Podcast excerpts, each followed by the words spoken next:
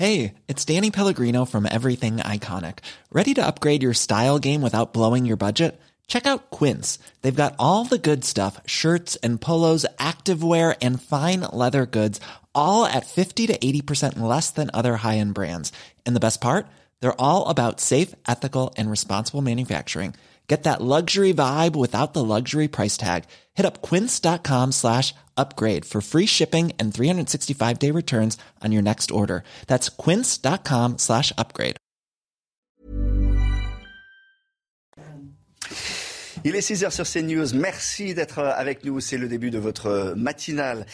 Avec cette question d'abord, manger du jambon est-il si bon pour la santé? Le jambon contient des nitrites et ces nitrites sont pointés du doigt par l'Agence de sécurité sanitaire euh, pour les cancers que provoquent ces, nitrites. L'Agence de sécurité sanitaire qui dévoilera son rapport dans la journée. Ça fait déjà un moment que les marques proposent des produits sans nitrites. On va y revenir.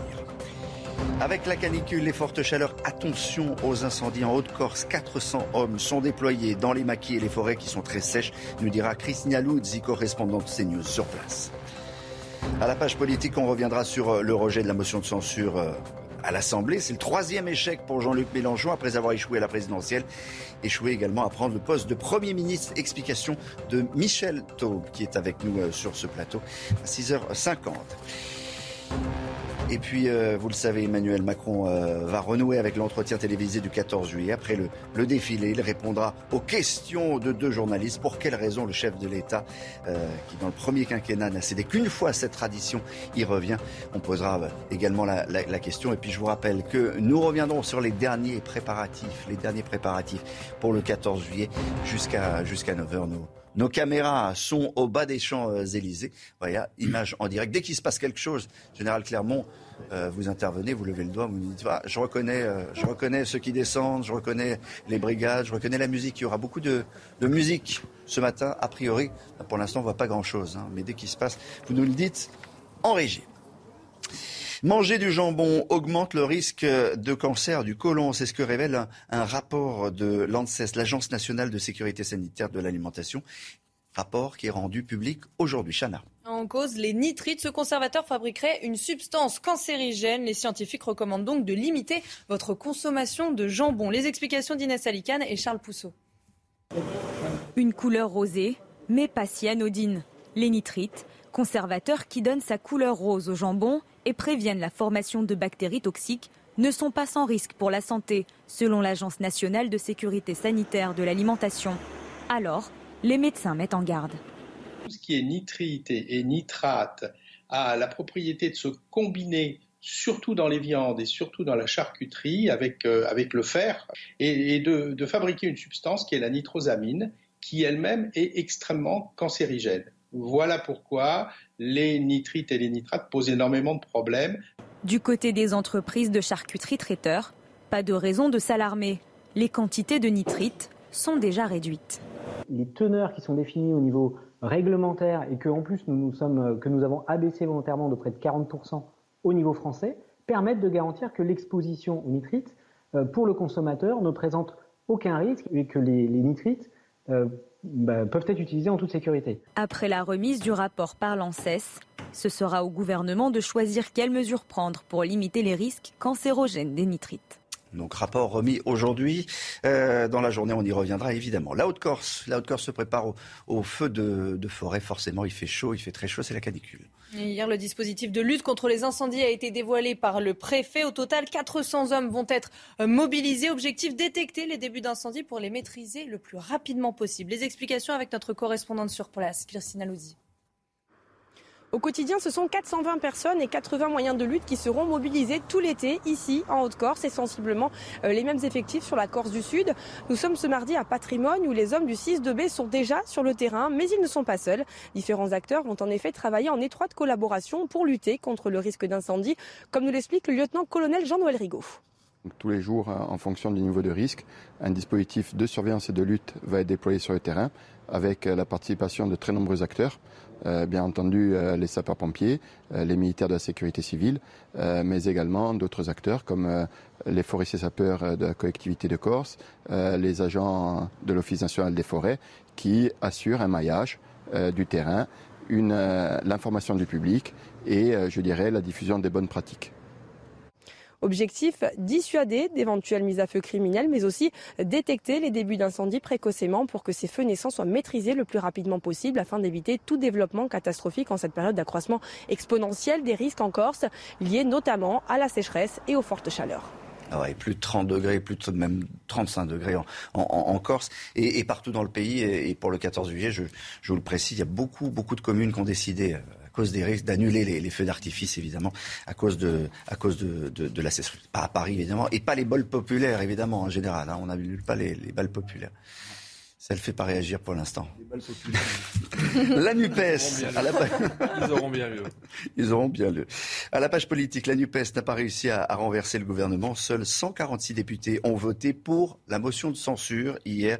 On est bien loin de la majorité absolue de 289 voix qui étaient nécessaires. Six députés de gauche ont fait défection. Le seul votant hors NUPES est Nicolas Dupont-Aignan. Le RN et les Républicains se sont euh, abstenus. Pour la majorité, c'est le troisième échec de Jean-Luc Mélenchon. Mathilde Ibanez.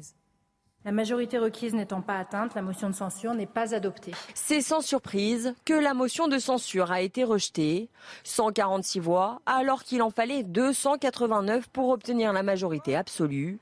Pourtant, la NUPES compte 151 députés dans ses rangs, mais six d'entre eux ont fait défection, dont Valérie Rabault, l'ancienne présidente du groupe Parti socialiste à l'Assemblée nationale. Une déception pour Adrien Quatennens.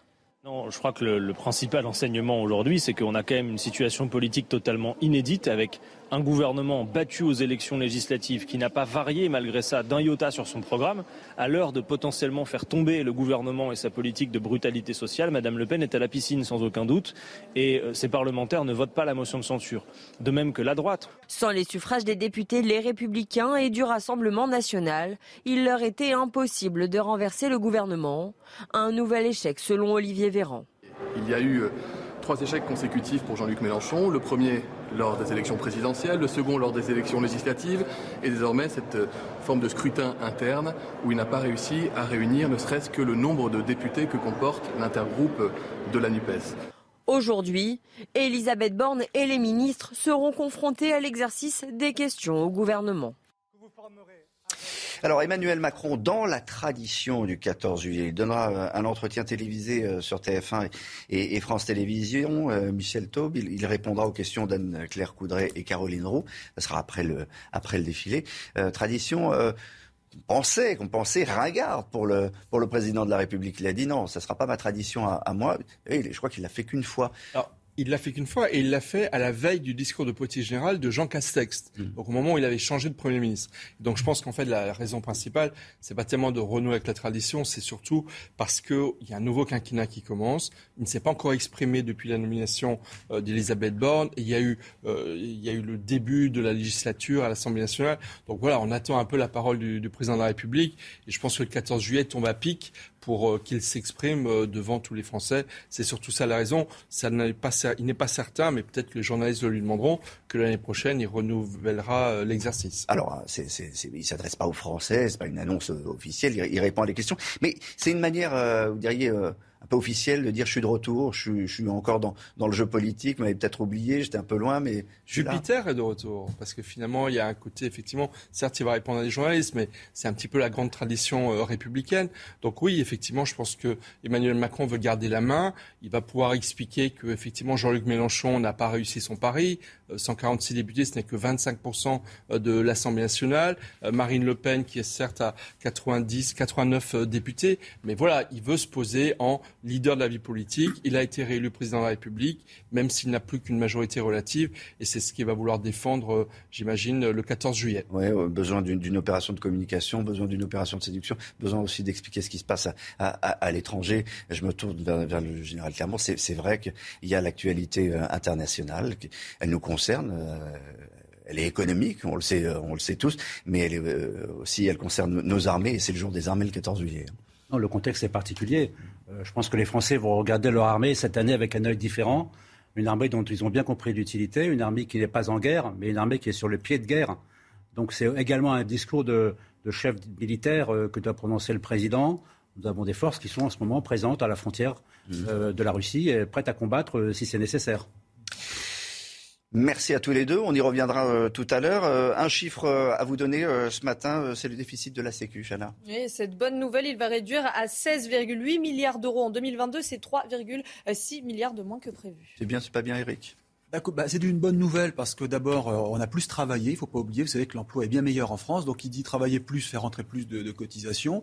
Euh, il y a aussi des taxes. Hein, vous savez, comme euh, il, y a, un volume de taxes qui est beaucoup plus important que prévu avec la hausse de l'inflation. Et puis, je dirais, c'est pas forcément une bonne nouvelle parce que la Sécu a, communiqué la semaine dernière pour dire qu'il y avait eu un dérapage considérable à cause des tests gratuits et à cause du coût, hein, notamment les laboratoires qui ont peut-être un peu tiré trop sur la corde. On l'a vu. D'ailleurs, il y a une commission hein, qui est en train de regarder s'il n'y a pas moyen de revoir ces tarifs euh, qui sont pratiqués par les labos, parce que là, ils ont vraiment amélioré leur marge. Donc, bonne nouvelle, oui, parce qu'on a plus travaillé. Pas bonne nouvelle, parce que je vous rappelle quand même qu'on devait être à 21 milliards de déficit. On sera finalement autour de 17 milliards. 4 de moins. Bon, enfin, ça reste quand même un déficit considérable. Il y a un autre scandale sanitaire. On en parlera d'ailleurs tout à l'heure à 6h30. il, y a, des tas de doses de vaccins qui sont euh, jetées à la poubelle. Des millions de doses d'AstraZeneca, ça représente de, l'argent. Enfin, c'est euh, une, façon de, faire qui est très étonnante. On en parlera avec euh, le, docteur Roger Rua qui nous, reviendra, qui nous rejoindra tout à l'heure. Merci Eric. On va parler de, football, on va parler aussi de, Tour de France. C'est la page sport qui arrive. Bon, en football, Kylian Mbappé est de retour à l'entraînement. On verra ça à 6h45. Mais pour l'instant, on s'intéresse au Tour de France. C'était euh, une étape de repos. J'aime bien ce principe d'étape de repos hier. Bah, surtout, la bonne nouvelle, c'est qu'ils sont tous euh, négatifs au Covid. Il y avait un gros suspense dont on vous parlait hier. Ils peuvent donc tous reprendre la course aujourd'hui. C'est la dixième étape entre Morzine, les Portes du Soleil et Megève. La haute montagne approche, un moment très attendu par le Français David Godou. Regardez. Avant le tour, il était le seul Français à annoncer officiellement être dans la lutte pour le classement général. David Godu est cinquième, alors que se profile la haute montagne. Les sensations en montagne, elles étaient plutôt bonnes et c'est pas trop mal. Ça donne envie et, j'ai déjà hâte d'être dans les Alpes. C'est mon massif préféré. C'est un territoire que, que je connais presque par cœur. Mardi, dixième étape, Morzine-Megève, 149 km, très exigeant. Arrivé en montée, un profil intéressant, mais pas forcément pour lui. Ça va être une remise en route euh, difficile. Je pense que beaucoup de coureurs, euh, beaucoup de coureurs l'ont coché. C'est une étape où l'échappée peut encore aller au bout. On n'est pas à l'abri non plus que derrière les favoris, ça se fasse la guerre dans, la dernière montée. Paradoxe de l'ambition. Tenter un coup alors qu'il n'est qu'à 1 minute 38 de Pogachar n'aurait aucun sens. Alors, David Godu attend son tour, mais pas trop longtemps. Il restera Granon avec le passage Télégraphe Galivier qui est peut-être le passage que j'ai fait le plus de fois dans ma vie. Et après, il y aura l'Alpe d'Huez. L'Alpe d'Huez, c'est des souvenirs d'enfance euh, à la télé, c'est mythique. Forcément que ces deux étapes, euh, je les connais par cœur parce que j'ai toujours été en stage dans le coin là-bas. Et c'est peut-être ces deux étapes qui me font le plus rêver sur le papier. L'Alpe d'Huez, ses virages, celui des Hollandais, la Croix de Fer. David Godu n'a couru sur ces routes qu'une fois, au Tour de l'Avenir 2016, une course qu'il avait remportée. Voilà, donc départ tout à l'heure, on le rappelle, à Morzine. À Morzine. Voilà, c'est de la montagne. Donc, Michel Thau, vous êtes fan de, ah, oui, Tour de France. la France est si belle, euh, le Tour de France, tout le monde tous les jours. Et puis là, on est dans les Alpes. Les affaires sérieuses commencent. Alors, Boutu, c'est peut-être le prochain Bernard Hinault, il faut y croire. Mais on y croit. nous, on y croit. On espère juste qu'ils vont arriver jusqu'au bout sans Covid. Voilà, c'est tout. Ah, bah ça, c'est bien plutôt. Les tests sont négatifs. tout va, tout va bien. Allez, le, billboard et, et on reparle et on revient. Il va faire euh, chaud, très très chaud, vous le savez, on vous informe sur CNews des risques de, de la canicule. Le pic est attendu pour, euh, pour euh, demain, ça va être très difficile d'ailleurs pour les, pour les militaires, même s'ils défilent très tôt, il va faire plus de, pas de problème, dit le général Clermont. Ils sont habitués, c'est pas un souci. Le militaire est rustique. Le militaire est rustique et, et, dur au, mal et à la chaleur. On se retrouve dans, dans un instant.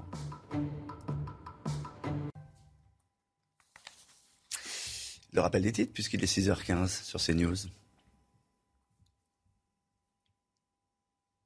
La France jette près de 4 millions de doses de vaccins AstraZeneca. Elles sont périmées depuis le mois de mai dernier. 220 000 doses avaient déjà été jetées au mois de mars dernier. Cela pourrait représenter 11 millions d'euros de pertes. La grève des maîtres nageurs dans les piscines parisiennes, ils dénoncent leurs conditions de travail après la réforme de la fonction publique. Selon un syndicat CGT, on leur impose 43 heures de travail en plus par an sans contrepartie. Un tiers des piscines sont actuellement fermées dans la capitale. Hier, il a fait chaud, euh, Alexandra Blanc, très chaud.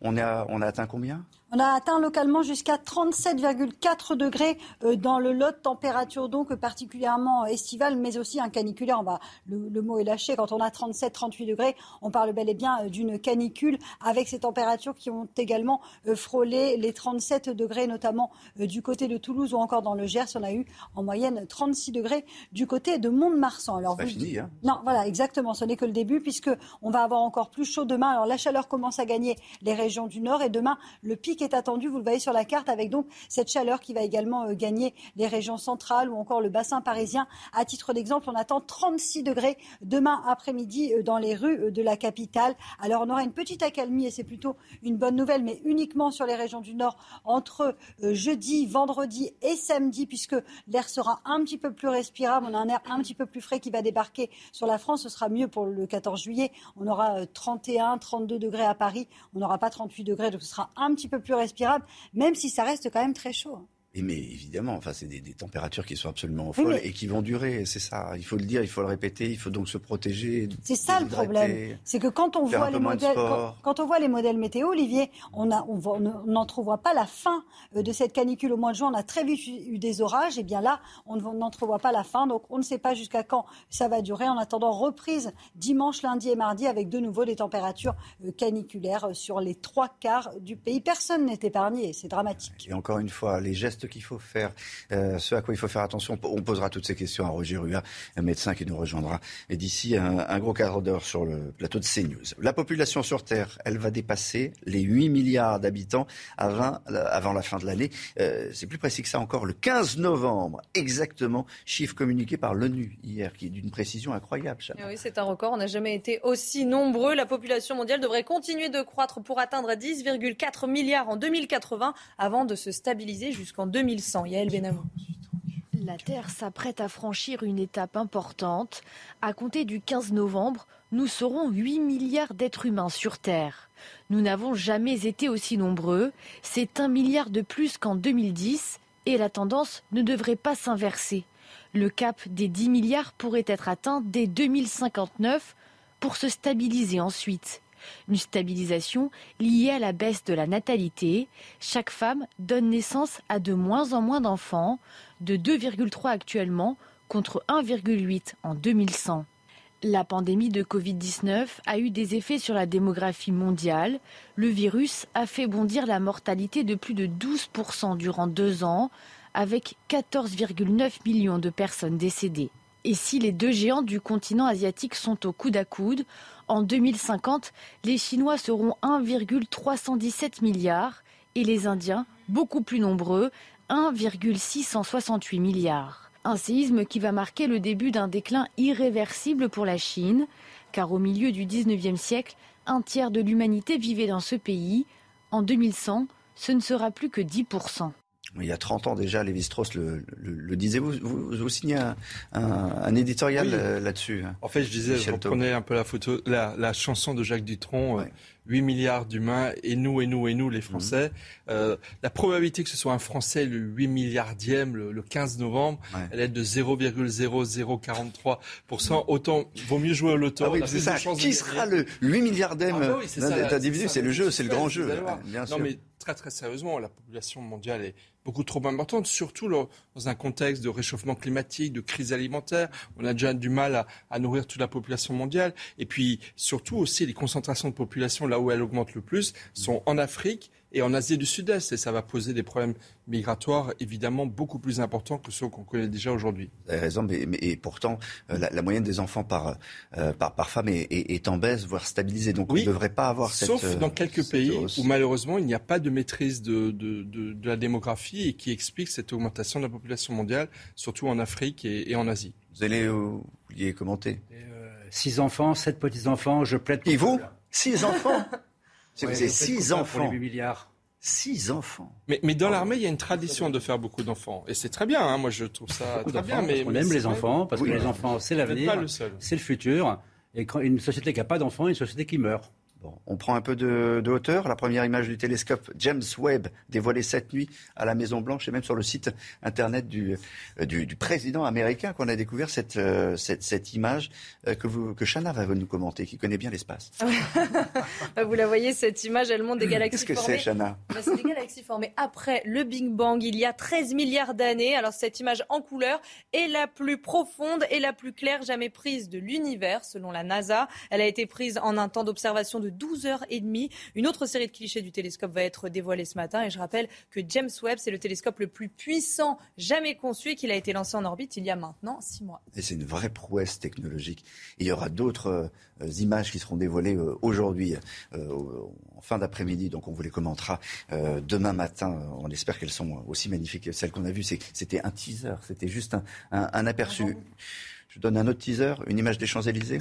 Il y a autant de pavés sur les Champs-Élysées que, que dans l'espace, même peut-être plus. Euh, pour l'instant, il ne se passe pas grand-chose, mais dès qu'il se passe quelque chose, les répétitions, les ultimes répétitions, on vous tient, on vous tient au courant. Restez avec nous. Le chiffre éco, Eric de, de Combien ça va nous coûter l'énergie en 2023 Et vous nous dites, Eric, euh, la classe moyenne est inquiète et a raison de s'inquiéter. Oui, et ça va coûter vraiment cher pour la classe moyenne si tout ça est confirmé, parce que c'est d'autant plus euh, surprenant et, un peu scandaleux que c'est la classe moyenne qui paye le plus et qui contribue déjà le plus en France. Et c'est pas moi qui le dis, c'est euh, le député LR, le secrétaire général d'ailleurs de LR, qui s'appelle Pierre-Henri Dumont. Je l'écoutais hier. Et l'an prochain, alors si on suit les calculs de, de Bruno Le Maire, le ministre de l'économie, vous allez voir ce qui peut se passer si toutefois, je le répète, euh, c'est euh, décidé pour une facture de 100 euros. Là, je parle d'électricité. Vous voyez, les classes modestes payeront pour 100 euros 104 euros parce qu'il y a ce bouclier tarifaire. Pour les classes moyennes ou disons les riches, osons le terme, ceux qui ont les moyens de payer, comme dit Bruno Le Maire, ça passerait à 135 euros. Donc vous voyez, maintenant si on parle du gaz, vous allez voir la facture, toujours pour 100 euros. Eh bien là, les modestes, ça sera zéro parce que le bouclier tarifaire a bloqué le prix du gaz. Mais les classes moyennes, alors là, elles payeront 150 euros. Alors qu'est-ce que ça inspire comme question? Bah, C'est qu'en termes de justice, franchement, on est loin du compte. Vous savez que l'impôt sur le revenu, hein, sur les salaires, euh, est, payé aujourd'hui par euh, seulement 43% des Français. Euh, ce sont essentiellement des classes moyennes. Et comme le dit euh, M. Bayrou, la classe moyenne, c'est 4 000 euros net par mois. Alors vous me direz, c'est toujours important dans un pays qui a du mal, mais tout de même, euh, c'est cette catégorie qui paye le plus. Jusqu'où ça peut aller? Est-ce qu'un jour, on sera moins remboursé si on est riche par la sécurité sociale ou on payera plus cher les péages? Là, en termes d'égalité, on est loin du compte. Allez, on y va directement sur les Champs-Élysées, une image euh, en direct. Général, je vous laisse commenter les, répétitions. Ça, c'est la musique. Bagad, musique équipage de la flotte. Oui, avec euh, la musique euh, de la flotte qui est derrière, qui, euh, dans, la, dans la séquence, vont jouer une obade de 10 minutes, hein, une obade de sympathique musique militaire.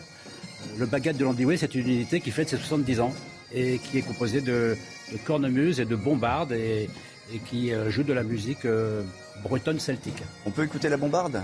J'aime la bombarde.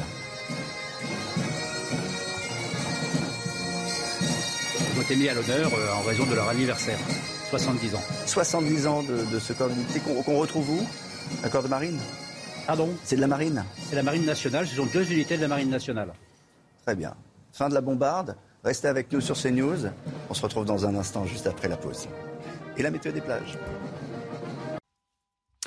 La météo d'Alexandra Blanc, tout de suite. On part où, Alex? On part à Cordemais dans le département de la Loire-Atlantique où l'on attend, attention, 36 degrés aujourd'hui, température qui vont donc rester caniculaire côté ciel. Eh bien, c'est parfaitement dégagé. Si vous êtes en vacances, vous profitez d'un temps sec et ensoleillé, mais attention, les températures vont continuer à grimper puisque le pic de cette vague de chaleur, de cette canicule dans le sud-ouest est attendu principalement euh, demain. Alors, au programme aujourd'hui, un ciel parfaitement dégagé. On retrouve seulement quelques entrées maritimes autour du golfe du Lion ou encore euh, sur le golfe de Gascogne. Et puis un temps un petit peu plus laiteux, un petit peu plus voilé en remontant sur le nord. Et puis dans l'après-midi, on va conserver ces quelques nuages, mais qui ne devraient pas altérer la sensation de beau temps. C'est une très très belle journée qui vous attend au programme du soleil au nord comme au sud, notamment cet après-midi. Hein, vous le voyez, ciel parfaitement dégagé, toujours un petit peu de vent en basse vallée du Rhône cet après-midi. Donc attention au risque d'incendie avec donc des conditions météo qui vont rester estivales au nord comme au sud. On va peut-être voir la carte de l'après-midi avec au programme un temps sec et ensoleillé et puis euh, des températures qui, les cartes ne partent pas, mais en tout cas, vous avez en moyenne 19 degrés pour le bassin parisien ce matin, 22 degrés dans le sud-ouest, et puis dans l'après-midi, on aura localement jusqu'à 38 degrés, oui, 38 degrés à Toulouse, 37 degrés à Bordeaux, ou encore 31, 32 degrés sur le bassin euh, parisien. Ces températures qui vont rester donc caniculaires cet après-midi. Heureusement que je les connais bien, les températures. 31, 32 degrés, 33 degrés à Limoges, ces températures donc qui vont rester vraiment euh, très élevées pour la saison. On parle donc d'une vague de chaleur, d'une canicule, avec ces températures qui vont d'ailleurs grimper demain. On attend, on pourrait frôler les 40 degrés demain euh, dans le sud-ouest. Et puis pour la suite du programme, températures qui vont donc être un petit peu plus respirables euh, sur les régions du nord jeudi et vendredi, avant une reprise de la canicule sur les régions du nord à partir de vendredi, voire de samedi. Par exemple, on attend localement 40 degrés entre dimanche et lundi sur le nord du pays. Merci d'être euh, avec nous. Il est euh, presque 6h30 sur euh, CNews. À la une, eh bien la France. La France fait face à une pénurie d'aliments dans les rayons. Vous l'avez sans doute remarqué, il manque des produits, il manque de la farine, de la moutarde et de l'huile. Reportage dans ce journal. Un scandale médical, des millions de doses de vaccins jetées en France, des doses périmées d'AstraZeneca. On y reviendra avec euh, le docteur euh, Roger Rua qui vient de nous rejoindre sur le plateau de CNews. Bonjour Roger. Et puis euh, la suite des répétitions générales avant le 14 juillet, ben, on va aller tout de suite voir ce qui se passe sur, sur les Champs-Élysées. Toujours la bombarde générale. C'est ce qu'on appelle des obades en mouvement parce que a également des, mises en scène et ça, ça va durer une dizaine de minutes. Euh, c'est vraiment la, répétition totale de ce qui va se passer euh, le 14 juillet. Alors, Avec 4 heures de décalage, hein. donc là il y a 4 heures d'avance, ça sera 4 heures plus tard. Euh, bon, beaucoup plus chaud. Précisez-nous comment, comment on, répète, puisqu'on on a la chance d'assister en direct à ces, à ces répétitions. Comme c'est un ballet très précis, la répétition sur les, sur les Champs-Élysées, c'est même millimétré d'ailleurs. En fait, il y a un grand nombre de répétitions avant de faire la répétition sur les Champs-Élysées. Là, c'est vraiment la situation en, temps réel. Elle est faite euh, non pas la veille, mais deux jours avant pour euh, prévoir la mauvaise météo, pour avoir un, plan de secours euh, de 24 heures. Donc c'est vraiment la, mise en condition et, la prise des repères, de l'environnement, pour que ça soit totalement impeccable, parce que la particularité d'un défilé militaire, c'est que ça, ça ne supporte pas la médiocrité. Eh bien, bien sûr, ça ne supporte pas la médiocrité. Il faut que ce soit impeccable. Marie Conan est avec nous, elle nous entend sur les Champs-Élysées. Marie oui, effectivement, je suis avec vous. Hein. Bon, alors, vous avez entendu, hein, ça ne supporte pas la médiocrité. un défilé militaire. Euh, les répétitions ont commencé il y a quoi? Il y a une vingtaine de minutes. Qu'est-ce qui est prévu? Oui, alors les répétitions ont commencé il y a à peu près euh, une heure, hein, vous le disiez en plateau. Les militaires euh, que vous voyez font partie de la marine nationale et ce sont les premiers à s'entraîner car c'est eux qui ouvriront le défilé avec deux formations musicales. En uniforme bleu marine avec euh, les cornemuses rouges, il s'agit du Bagad euh, du LAN Biway. Et en blanc, ce sont euh, les équipages de la flotte. Alors ils jouent de la cornemuse, de la bombarde ou encore des percussions. Ils répètent les cinq morceaux qu'ils joueront le 14 juillet, des morceaux pour beaucoup hein, emprunts de, tradition bretonne. Et l'objectif de ces répétitions, c'est aussi de former des blocs parfaits. Euh, il faut s'entraîner à garder euh, la cadence, vérifier que tous les alignements sont bons et que tout le monde euh, réalise hein, les gestes correctement. Ça doit être, encore une fois, parfait. Merci beaucoup, euh, Marie, pour ces images également en, direct des, Champs-Élysées. On va prendre un peu d'air, on va prendre un peu de, hauteur, parce que le défilé du 14 juillet, c'est également dans les airs que ça se passe. Là encore, il y a eu des, répétitions extrêmement précises. Régine Delfort et Sacha Robin ont pu embarquer à bord d'un Airbus A400M. Regardez. Alors l'A400M, c'est un euh, avion euh, de transport. Il peut, euh, vous voyez, la carlingue où il peut transporter du matériel. Hein. On peut rentrer deux chars dans, cet avion. Nous avons décollé à 13h, à 13h15, nous étions en Ile-de-France puisque nous avons volé à 300 km heure. À 14h, l'heure de passage a été donnée. Nous étions derrière la patrouille de France. C'est une réussite pour le capitaine. Bah écoutez, tout s'est plutôt très très bien passé. On est passé à la seconde, à seconde près sur les tribunes, donc euh, aucun problème pour nous. Euh, comme vous pouvez le voir dehors, il fait vraiment très très très beau aujourd'hui. On a un peu de chance euh, jeudi, c'est prévu que ce soit également la, même météo. Donc ça risque d'être un beau spectacle. C'était l'ultime répétition avant le jour J, ce jeudi 14 juillet. Le défilé aérien commencera à 10h30. Et pour l'instant, ça continue de répéter, bagade, toujours bagade. Euh, la marche au pas. Il y a différentes façons de marcher au pas?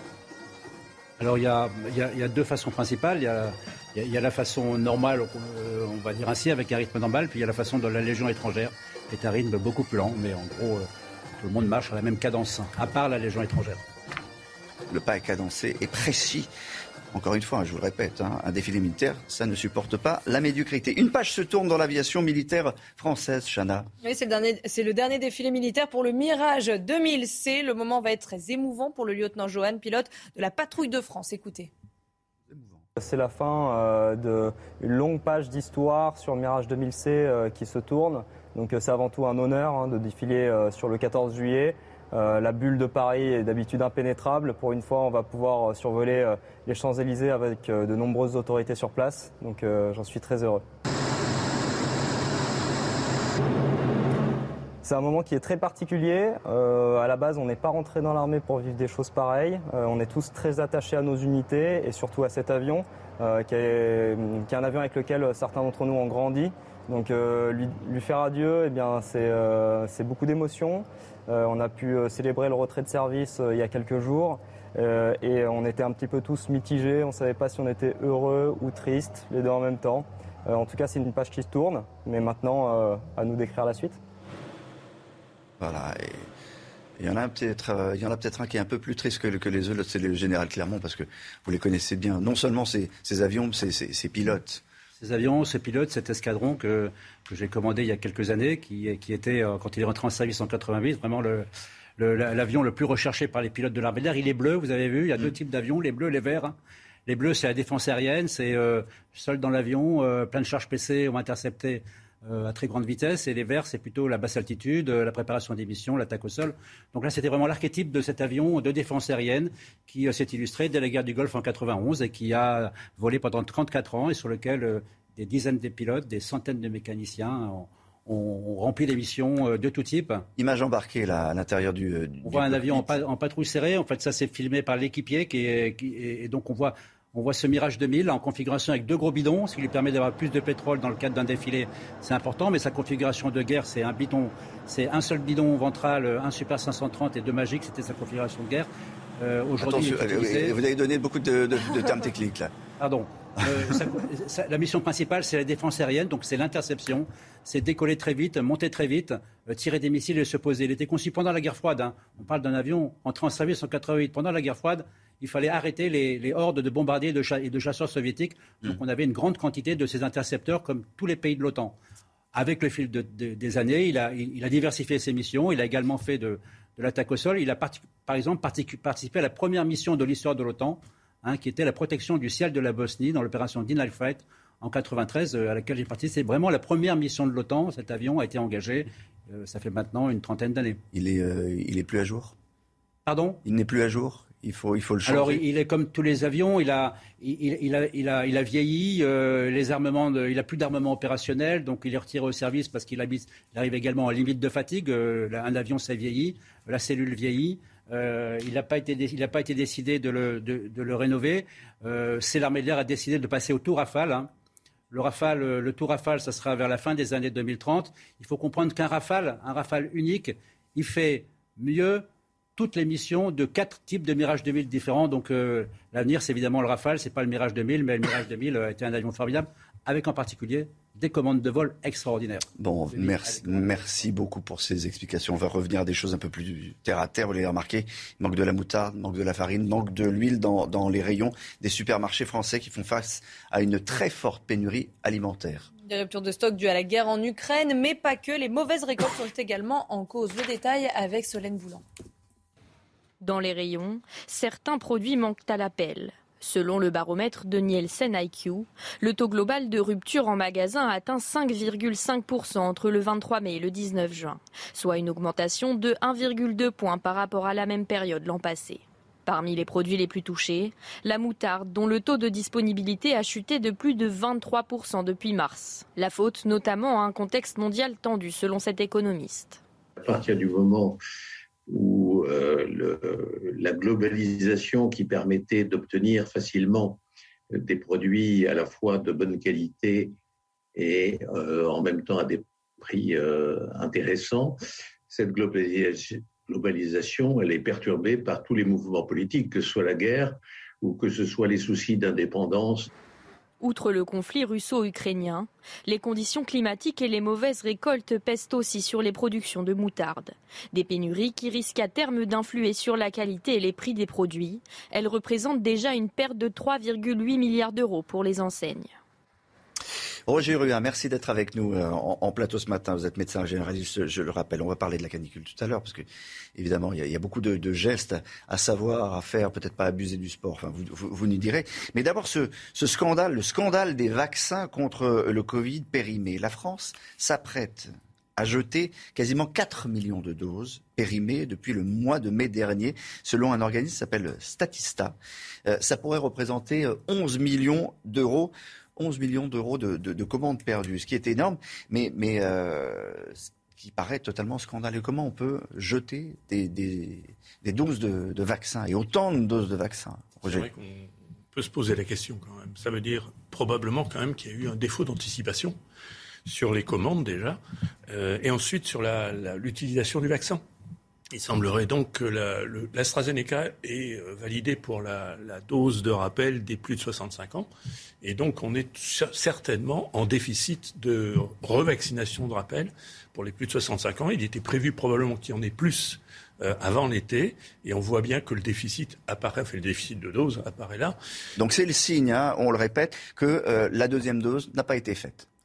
Oui, de facto, c'est que la deuxième dose n'est pas suffisante pour l'instant en termes de nombre et la deuxième chose, le deuxième euh, peut-être élément qui est important, c'est la mauvaise réputation de l'AstraZeneca. Oui, ce, vaccin traîne une mauvaise réputation initiale euh, a du mal, dont il a eu du mal à se débarrasser. Et en France, en tout cas, parce qu'il y a d'autres pays qui l'utilisent euh, sans, aucun problème. D'ailleurs, c'était le grand vaccin en Angleterre. Hein. C'est, Oxford qui a développé ce. C'est le vaccin. qui a sauvé l'Angleterre, si on peut dire, en termes de, de, vagues et de la pandémie. Donc c'est, n'est pas un vaccin qui, qui est plus mauvais que les autres.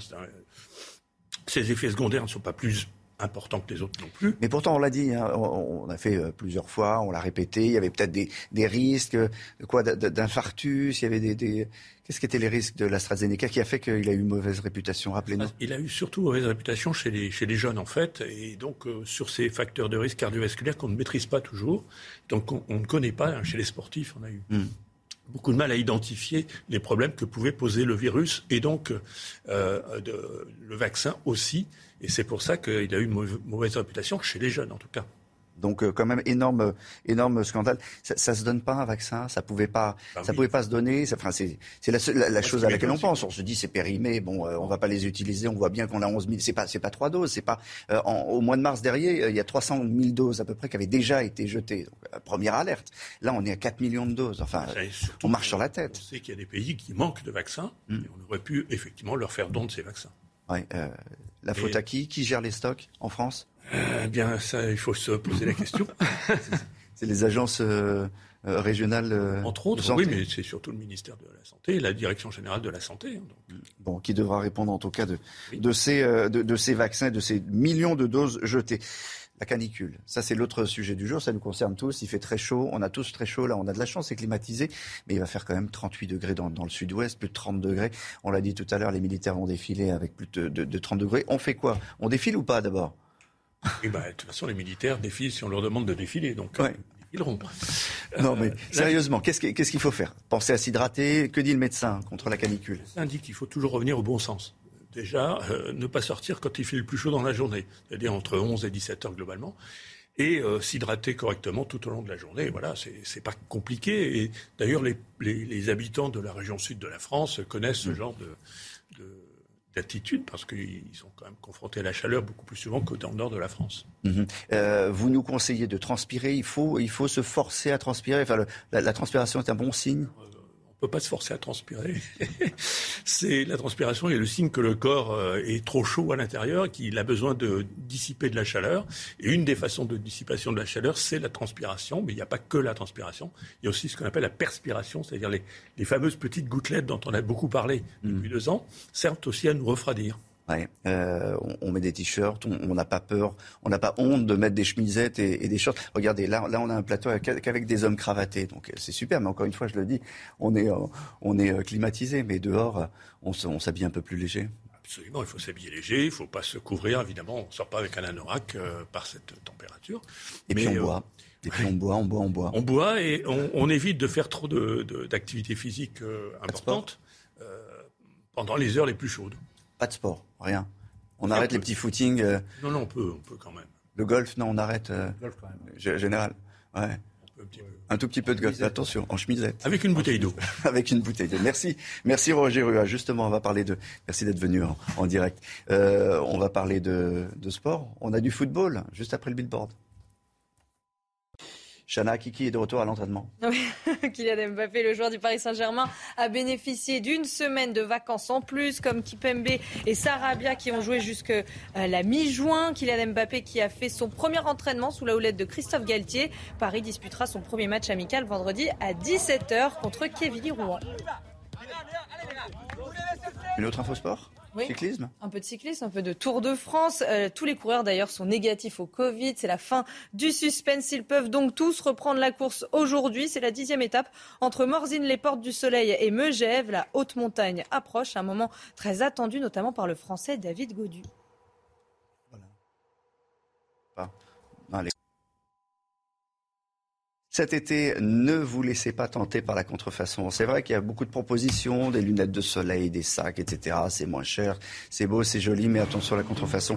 Euh, ça a des conséquences. On va vous expliquer tout ça dans un instant.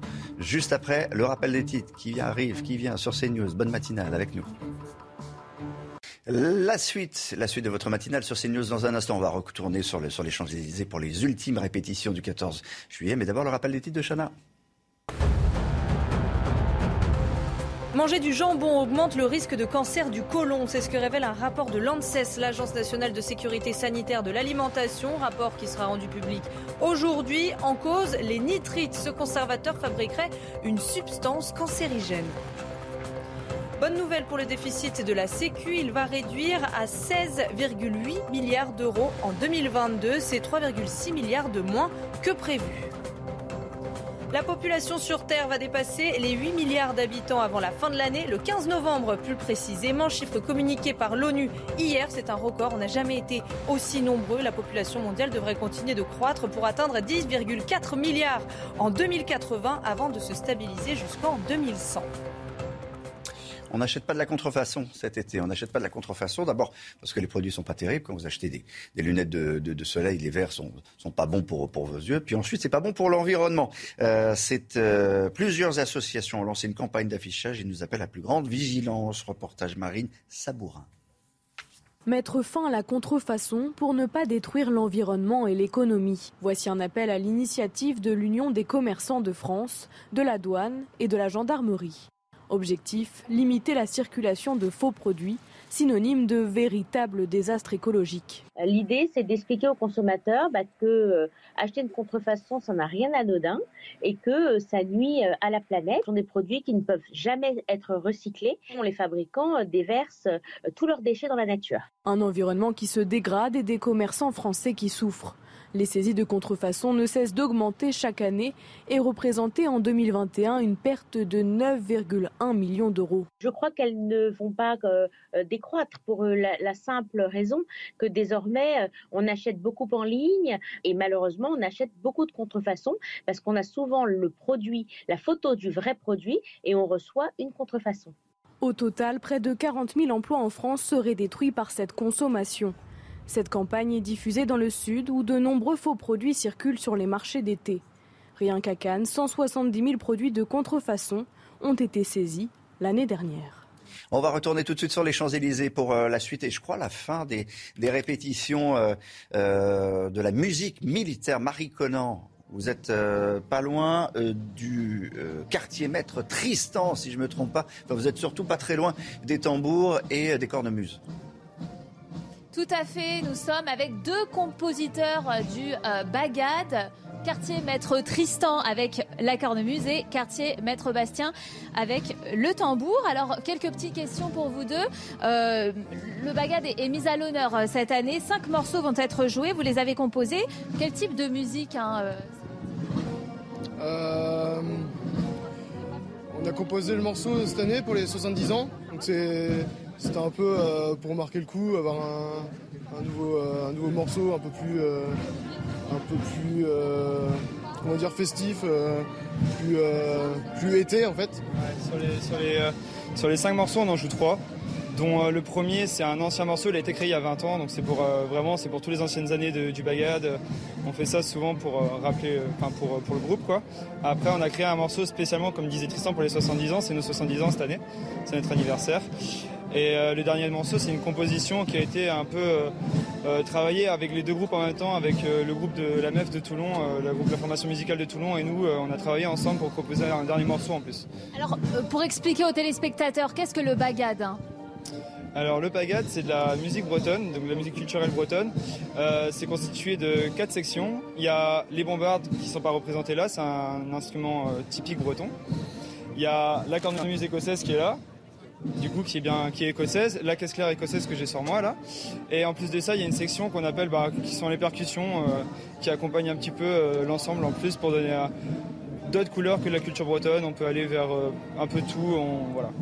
Merci beaucoup. Alors c'est possible de faire une petite démonstration rapidement? Je sais pas si on va déranger. Je sais pas si on aura le droit vu que. Faut pas qu'on dérange Non, on n'a pas on peut pas. Ah malheureusement c'est pas possible. Alors... Oui, oui, on sait, on sait que les, les 29 hein, sondeurs euh, qui composent le Bagat, c'est le, premier euh, défilé. Hein. C'est le premier défilé également pour vous? Bah, Pour nous, euh, on a la chance de faire partie de cette génération du Bagat de Ambibé. Qui, ont la chance de faire le défilé. Enfin, on fait pas le défilé, on fait vraiment l'entrée. Et, on fait vraiment. On a cette chance-là de, faire le 14 juillet. Je que la, dernière fois que ça s'est passé, c'était il y a 10 ans. Donc tout le monde n'a pas la chance de, faire ça le 14 juillet. Donc on est très contents. Un honneur pour vous. Merci beaucoup. Merci beaucoup. Merci Marie. Quelle, quelle tristesse générale.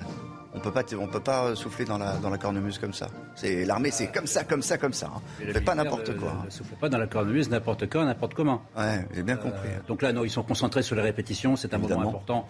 Il ne faut, faut, pas les déstabiliser. Vous avez vu les images, on va vous les remontrer. Bon les images de, de, de, tout à l'heure, c'était il y a quelques minutes sur, sur, sur les Champs-Élysées. Les armées ont des musiques, hein, c'est-à-dire ouais. que c'est très important la musique dans les militaires. Ça accompagne les cérémonies militaires, les prises d'armes. Et il y a à peu près une, une dizaine de musiques différentes dans l'ensemble des armées. Merci beaucoup, Général. Merci à Marie Conan. Euh, on parle politique. Dans un instant, on change de sujet avec Michel Taub. C'est l'édito. Michel Taub, bonjour, directeur de la publication du site Opinion Internationale. Euh, la motion de censure. La motion de censure nous intéresse comme prévu. Elle a été rejetée. Elle a été rejetée. C'est un drôle de démarrage quand même pour ce, pour ce nouveau quinquennat. Démarrage quasiment complètement inédit d'ailleurs. Euh, ça dit quoi? Est-ce que d'abord on est plus informé sur, sur la cohésion de, de la NUPES et, et de la gauche? Ah oui, alors cohésion à peu près. Bon, il y a quand même six frondeurs déjà, hein, euh, membres du Parti socialiste, dont Valérie Rabos, qui est. Ah, vous avez raison. On va rappeler sur, sur, sur les 151 votes, 151 votes, il y en a 146 qui ont voté pour. Donc il y a six frondeurs. Six frondeurs. Euh, on les a les frondeurs. Le, on va vous les montrer les frondeurs. C'est peut-être le, le, début de la fronde chez la Nupes. Non, surtout euh, les, les 146 qui ont voté ça n'est que 25% de l'Assemblée nationale. Donc voilà, les rêves de Jean-Luc Mélenchon de devenir Premier ministre, les rêves de la NUPES et des Insoumis de prendre le leadership de l'opposition, eh ben, ils ne sont pas là. Euh, il y a plus d'élus Rassemblement national que d'élus euh, des Insoumis. Et donc, si vous voulez, évidemment, en termes de posture, euh, les insoumis veulent prendre le leadership des oppositions, mais la réalité, c'est qu'ils sont très minoritaires, 25% encore une fois euh, de, l'Assemblée nationale. Donc on est très très loin des rêves de, de grandeur et, de conquête du pouvoir, en, tous les cas de Matignon, euh, des insoumis. Bah, et, de Jean-Luc Mélenchon. C'est une défaite un peu personnelle. Si je ne me trompe pas, c'est la, troisième. Il y a eu la présidentielle, les législatives. Il n'a pas, eu, il n'a pas pu imposer son nom comme celui de Premier ministre. Et, euh, et, et aujourd'hui, finalement. C'est d'autant plus un échec. C'est une, une échec. C'est un échec, cette motion de Alors, c'est d'autant plus un échec qu'il a surcommuniqué pendant des semaines et des semaines. Encore une fois, sa campagne, son idée géniale de vouloir être élu euh, Premier ministre à Matignon, tout cela lui a laissé croire, lui a laissé espérer qu'effectivement, il aurait de très, très nombreux euh, députés euh, insoumis. Rappelez-vous, pendant la campagne législative, certains caressaient l'espoir d'avoir autant de députés que, que la Macronie. Et là, c'est pas du tout le cas. On en est très, très loin. Donc oui, c'est un échec politique. Et en fait, on a l'impression, comme on l'avait vu avec le, le, autant des Gilets jaunes, où les Insoumis et Mélenchon avaient tenté de récupérer le mouvement des Gilets jaunes en étant surprésents, en allant aux manifestations. Aux élections européennes qui avaient suivi en 2019, c'est l'extrême droite qui avait raflé la mise et qui avait eu beaucoup plus d'élus. Et là, on a eu exactement la même chose avec les législatives, sur communication de Mélenchon, et résultat, il y a plus de députés à Rassemblement national. Donc oui, c'est un échec politique pour, euh, pour euh, les Insoumis et pour euh, la NUPES. L'analyse de Michel Taube ce matin dans la matinale de, de CNews. Merci infiniment. Un rendez-vous politique tout à l'heure, 8h15. C'est Aurélien Pradier, secrétaire général de LR, qui sera l'invité de Johan Usaï pour le rendez-vous politique de votre matinale, je le rappelle, 8h15. Dans un instant, la météo. Alexandra Blanc, rebonjour. Demain matin, à Paris, pour le défilé, il fera exactement? 36 degrés. Non, attendez, vous m'avez dit quoi? Demain matin Demain Paris. Demain, matin. Demain, matin. on aura en moyenne 22, 23 degrés. Et demain après-midi, 36 euh, degrés. Mais Olivier, le défilé, c'est jeudi. Ah oui, ah, c'est pas demain. Et jeudi, ce sera beaucoup plus respirable. Hein. Les températures vont un petit peu baisser euh, sur le nord en attendant. Regardez ces images prises il y a seulement euh, quelques instants où l'on retrouve un ciel dégagé à Paris. On aura donc 32 degrés aujourd'hui euh, sur Paris et 36 degrés demain. Après, ça va un peu baisser, mais ça va reprendre à partir de dimanche, mais également de lundi prochain où là, on va de nouveau avoir des 36, 37, 38 degrés. Oui, la chaleur qui donc étouffe le bassin parisien, mais pas uniquement. Finalement, les trois quarts du pays sont donc concernés par la chaleur et la canicule.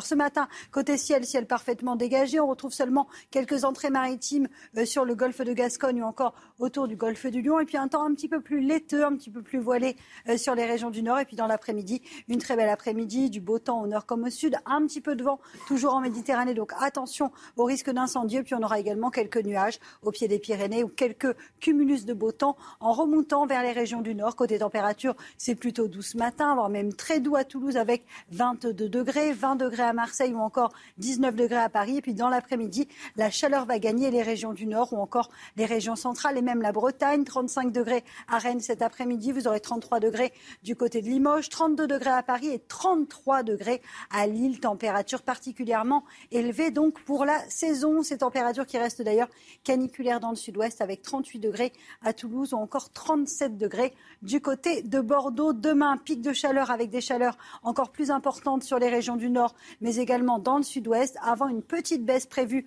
jeudi et vendredi. Côté ciel, il fera toujours très beau, toujours très chaud et on n'entrevoit pas la fin de cette vague de chaleur puisqu'on va de nouveau avoir des températures euh, caniculaires à partir de dimanche et ça devrait durer jusqu'à quand On ne sait pas encore et c'est plutôt une mauvaise nouvelle. Il est presque 7 heures sur CNews. Merci d'être avec nous. La suite de votre matinale. Voici nos titres. Manger du jambon, pas si bon pour euh, la santé. Le jambon contient des nitrites et ces nitrites sont pointés du doigt par l'Agence de sécurité sanitaire pour les, cancers qu'ils provoquent. Ça fait déjà un moment que les marques d'ailleurs proposent des produits sans nitrites. Avec la canicule, les fortes chaleurs, attention aux incendies en Haute-Corse. 400 hommes sont déployés dans les maquis et les forêts très sèches, nous dira Christina Luzzi, correspondante CNews, sur place. À la page politique, on reviendra sur le rejet de la motion de censure à l'Assemblée. C'est le troisième échec pour Jean-Luc Mélenchon après avoir échoué à la présidentielle et avoir échoué à prendre le poste de Premier ministre. Ce sera également l'édito de Jérôme Béglé à, 7h50. Jérôme Béglé qui nous rejoindra pour le débat du jour, le face-à-face avec Marc Varno qui nous a rejoint que, que je salue. Manger du jambon augmente le risque de cancer du, du côlon. C'est ce que révèle un rapport de l'ANSES, l'Agence nationale de la sécurité sanitaire et de l'alimentation. Rapport qui sera rendu public aujourd'hui. Chana. en cause, les nitrites. Ce conservateur fabriquerait une substance cancérigène. Les scientifiques recommandent donc de limiter votre consommation de jambon. Les explications d'Inès Alicane et Charles Pousseau. Une couleur rosée, mais pas si anodine. Les nitrites, conservateurs qui donnent sa couleur rose au jambon et préviennent la formation de bactéries toxiques ne sont pas sans risque pour la santé, selon l'Agence nationale de sécurité sanitaire de l'alimentation. Alors, les médecins mettent en garde. Tout ce qui est nitrite et nitrate a la propriété de se combiner surtout dans les viandes et surtout dans la charcuterie avec, euh, avec le fer, et, de, de, fabriquer une substance qui est la nitrosamine, qui elle-même est extrêmement cancérigène. Voilà pourquoi les nitrites et les nitrates posent énormément de problèmes. Du côté des entreprises de charcuterie traiteurs, pas de raison de s'alarmer. Les quantités de nitrites sont déjà réduites. Les teneurs qui sont définies au niveau réglementaire et que en plus nous, nous sommes, que nous avons abaissé volontairement de près de 40% au niveau français permettent de garantir que l'exposition aux nitrites euh, pour le consommateur ne présente aucun risque et que les, nitrites euh, bah, peuvent être utilisés en toute sécurité. Après la remise du rapport par l'ANSES, ce sera au gouvernement de choisir quelles mesures prendre pour limiter les risques cancérogènes des nitrites. Le rapport de l'ANSES euh, attendu donc dans la journée. La Haute-Corse, la Haute-Corse se prépare au, feu de forêt. Hier, le dispositif de lutte contre les incendies a été dévoilé par le préfet. Au total, 400 hommes ont été et vont être mobilisés cet été. Objectif détecter les débuts d'incendie pour les maîtriser le plus rapidement possible en Haute-Corse. Je rappelle que la situation est très préoccupante avec à la fois une sécheresse importante et de très fortes chaleurs. Les explications avec notre correspondante sur place, Christina Luzzi. Au quotidien, ce sont 420 personnes et 80 moyens de lutte qui seront mobilisés tout l'été ici en Haute-Corse et sensiblement euh, les mêmes effectifs sur la Corse du Sud. Nous sommes ce mardi à Patrimoine où les hommes du 6-2B sont déjà sur le terrain, mais ils ne sont pas seuls. Différents acteurs vont en effet travailler en étroite collaboration pour lutter contre le risque d'incendie, comme nous l'explique le lieutenant-colonel Jean-Noël Rigaud. Tous les jours, en fonction du niveau de risque, un dispositif de surveillance et de lutte va être déployé sur le terrain avec la participation de très nombreux acteurs. Euh, bien entendu euh, les sapeurs-pompiers, euh, les militaires de la sécurité civile, mais également d'autres acteurs comme les forestiers sapeurs de la collectivité de Corse, les agents de l'Office national des forêts qui assurent un maillage du terrain, l'information du public et, je dirais, la diffusion des bonnes pratiques. Objectif, dissuader d'éventuelles mises à feu criminelles, mais aussi détecter les débuts d'incendie précocement pour que ces feux naissants soient maîtrisés le plus rapidement possible afin d'éviter tout développement catastrophique en cette période d'accroissement exponentiel des risques en Corse, liés notamment à la sécheresse et aux fortes chaleurs. Oui, en raison des, fortes chaleurs, on, vous prévient, il n'y aura pas des feux d'artifice partout. Hein. Il y a un certain nombre de, communes qui ont, décidé de, les annuler. Il fait chaud, très chaud, très très chaud. Donc euh, évidemment, euh, il, y a, des risques. Là, vous voyez des, images qui ont été tournées. Euh, à, Paris du précédent feu d'artifice du 14 juillet, qui est toujours superbe, qui est toujours magnifique et qui aura bien lieu. Ne vous en faites pas. Et Michel Chevalet vous le commentera évidemment sur l'antenne de, de CNews. Michel Chevalet passionné par, par les bombes et par euh, les bombes artifices, évidemment, hein, que ça. Emmanuel Macron, dans la tradition du 14 juillet, Michel Taub, on continue de parler du 14 juillet, il va donner euh, une interview euh, à TF1 et à France Télé. Il répondra aux questions d'Anne-Claire Coudray et Caroline Roux après le défilé. Alors c'est une tradition qui avait un peu disparu, qu'il n'apprécie pas forcément. Il avait dit non, mais moi je vais changer cet usage. C'est un, vieil usage finalement. Il, il ne l'a fait qu'une fois, c'est vrai. Il l'avait fait pour la euh, suite à la nomination de Jean Castex comme mm. Premier ministre et à la veille de son discours de politique générale. Donc c'est un petit peu le même motif. Euh, il y a un nouveau gouvernement, un nouveau quinquennat. C'est pas, pas si longtemps, c'était il y a deux ans. C'était en 2020, en 2020. Et c'est vrai que le, c'est vrai que donc je pense que c'est surtout pour marquer euh, le début de son second quinquennat. Euh, le moins que l'on puisse dire, c'est qu'il y a eu du flottement depuis sa réélection euh, le 24 avril dernier. Et je pense qu'Emmanuel Macron a besoin de reprendre la main mmh. politiquement, de bien montrer que c'est lui, évidemment, le leader et, le, chef de l'État. Il, a déjà dit, pardon Michel, il a déjà dit, j'ai compris, j'ai compris le, le résultat des élections. Ça, il nous l'a dit. Donc il a autre chose à dire? Ah, il va peut-être euh, annoncer quelques mesures nouvelles euh, que Elisabeth Borne a déjà finalement suggérées dans son très très long discours de politique générale euh, la semaine dernière. Mais non, je pense que surtout, il y a eu la séquence Assemblée nationale. on a vu, écouté Elisabeth Borne, on a vu la tentative de, des insoumis de, de, reprendre la main. Maintenant, c'est à lui de prendre les choses en main. On est finalement, bien que les Français, beaucoup de Français sont en vacances, pour euh, nos politiques, c'est le début du quinquennat, c'est la rentrée parlementaire. Et donc pour le chef de l'État, c'est l'occasion pour lui de bien montrer que c'est lui le, chef. Jupiter, à mon avis, sera de retour le 14 juillet. Ouais, il y, a des textes hein, qui arrivent, euh, sécurité euh, sanitaire notamment, et puis pouvoir d'achat. Oui, pouvoir d'achat. Puis il nous parlera sans doute, général Clermont, de la situation en Ukraine. Ça, c'est sûr. Il y a des besoins des clarifications et d'informer les Français. Oui, sur un thème en particulier, c'est le thème de l'économie de guerre, puisque le mot était prononcé deux fois par des responsables politiques. Ça veut dire quoi l'économie de guerre pour les Français? Merci euh, à tous les deux. Dans un instant, un mot de sport. Allez, les deux infos sport, Chana, à retenir de, la journée. Il y a euh, du cyclisme, le Tour de France évidemment, et puis il y a du foot. Il y a le retour de Kylian Mbappé, le joueur du Paris Saint-Germain. Le retour de Kiki. C'est le retour de Kiki, exactement. Le joueur du Paris Saint-Germain a bénéficié d'une semaine de vacances en plus, comme Kim Pembe et Sarabia qui ont joué jusque la mi-juin. Kylian Mbappé qui a fait son premier entraînement sous la houlette de Christophe Galtier. Paris disputera son premier match amical euh, vendredi à 17h contre Kevili Rouen. Et le Tour de France, ça repart, ils sont reposés. C'était l'étape de repos hier. J'aime beaucoup ce, terme, étape de, repos. voilà, je vous le dis, je vous le répète depuis ce matin. Ils sont tous négatifs au Covid. C'était la, grande interrogation. Euh, Michel, vous voulez, préciser une chose C'est une étape de repos où la particularité, c'est qu'ils roulent en fait. Oui, c'est le repos des spectateurs. Ils n'arrêtent pas de rouler toute la journée, donc c'est un repos tout à fait relatif. Voilà. Chana, pardon. Donc ils, vont, tous repartir ce matin, du coup, pour rouler. C'est la dixième étape entre Morzine, les Portes du Soleil et Megève. La haute montagne approche, un moment très attendu, notamment par le Français David Godu les choses sérieuses dans la montagne commencent. C'est ce que disait tout à l'heure Michel Taube. Marc Varno face à, Jérôme Béglé. C'est le face à. J'ai dit Michel, pardon, parce que Michel Taube va, nous quitter dans, un instant, mais va, céder sa place à Jérôme Béglé. Donc Jérôme Béglé face à Marc Varno. C'est le face à face de, de la matinée dans un instant. Vous restez avec nous. Dans un instant, le rappel des, titres avant de retrouver le face-à-face. Chana. Non? On fait pas le rappel des titres? Si. Allez, on y va. Ça arrive. On est patient. Bon, alors vous dire et vous rappeler que c'est Marc Varno face à Jérôme Béglé ce matin pour le face-à-face. On y va pour le rappel des titres ou pas? Allez, 3, 2, 1, 0. La France jette près de 4 millions de doses de vaccins AstraZeneca. Elles sont périmées depuis le mois de mai dernier. 220 000 doses avaient déjà été jetées au mois de mars dernier. Cela pourrait représenter 11 millions d'euros de pertes. La grève des maîtres nageurs dans les piscines parisiennes, ils dénoncent leurs conditions de travail après la réforme de la fonction publique. Selon la CGT, on leur impose 43 heures de travail en plus par an sans contrepartie. Un tiers des piscines sont actuellement fermées dans la capitale les funérailles de l'ancien Premier ministre japonais Shinzo Abe ont lieu en ce moment. Une cérémonie privée en présence de sa famille et de ses proches. Hier, une veillée funèbre a réuni plus de 2000 personnes, dont des diplomates étrangers.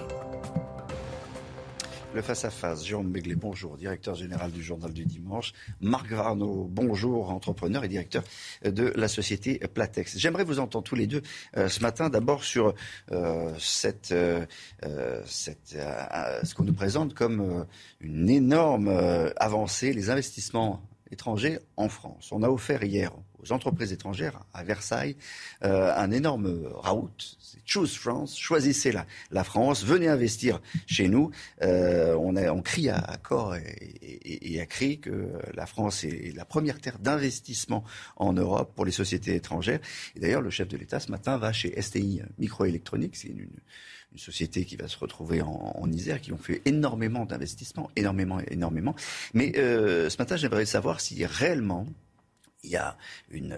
euh, on nous dit la vérité sur euh, les prix, sur, les investissements des, entreprises étrangères en France. Marc on nous, dit, euh, on nous dit la moitié de la vérité. C'est-à-dire qu'on vous donne un chiffre qui est celui des investissements des entreprises étrangères en France, mais un deuxième qu'on vous donne jamais, qui sont les investissements des entreprises françaises à l'étranger. Donc tout ça est à, modérer.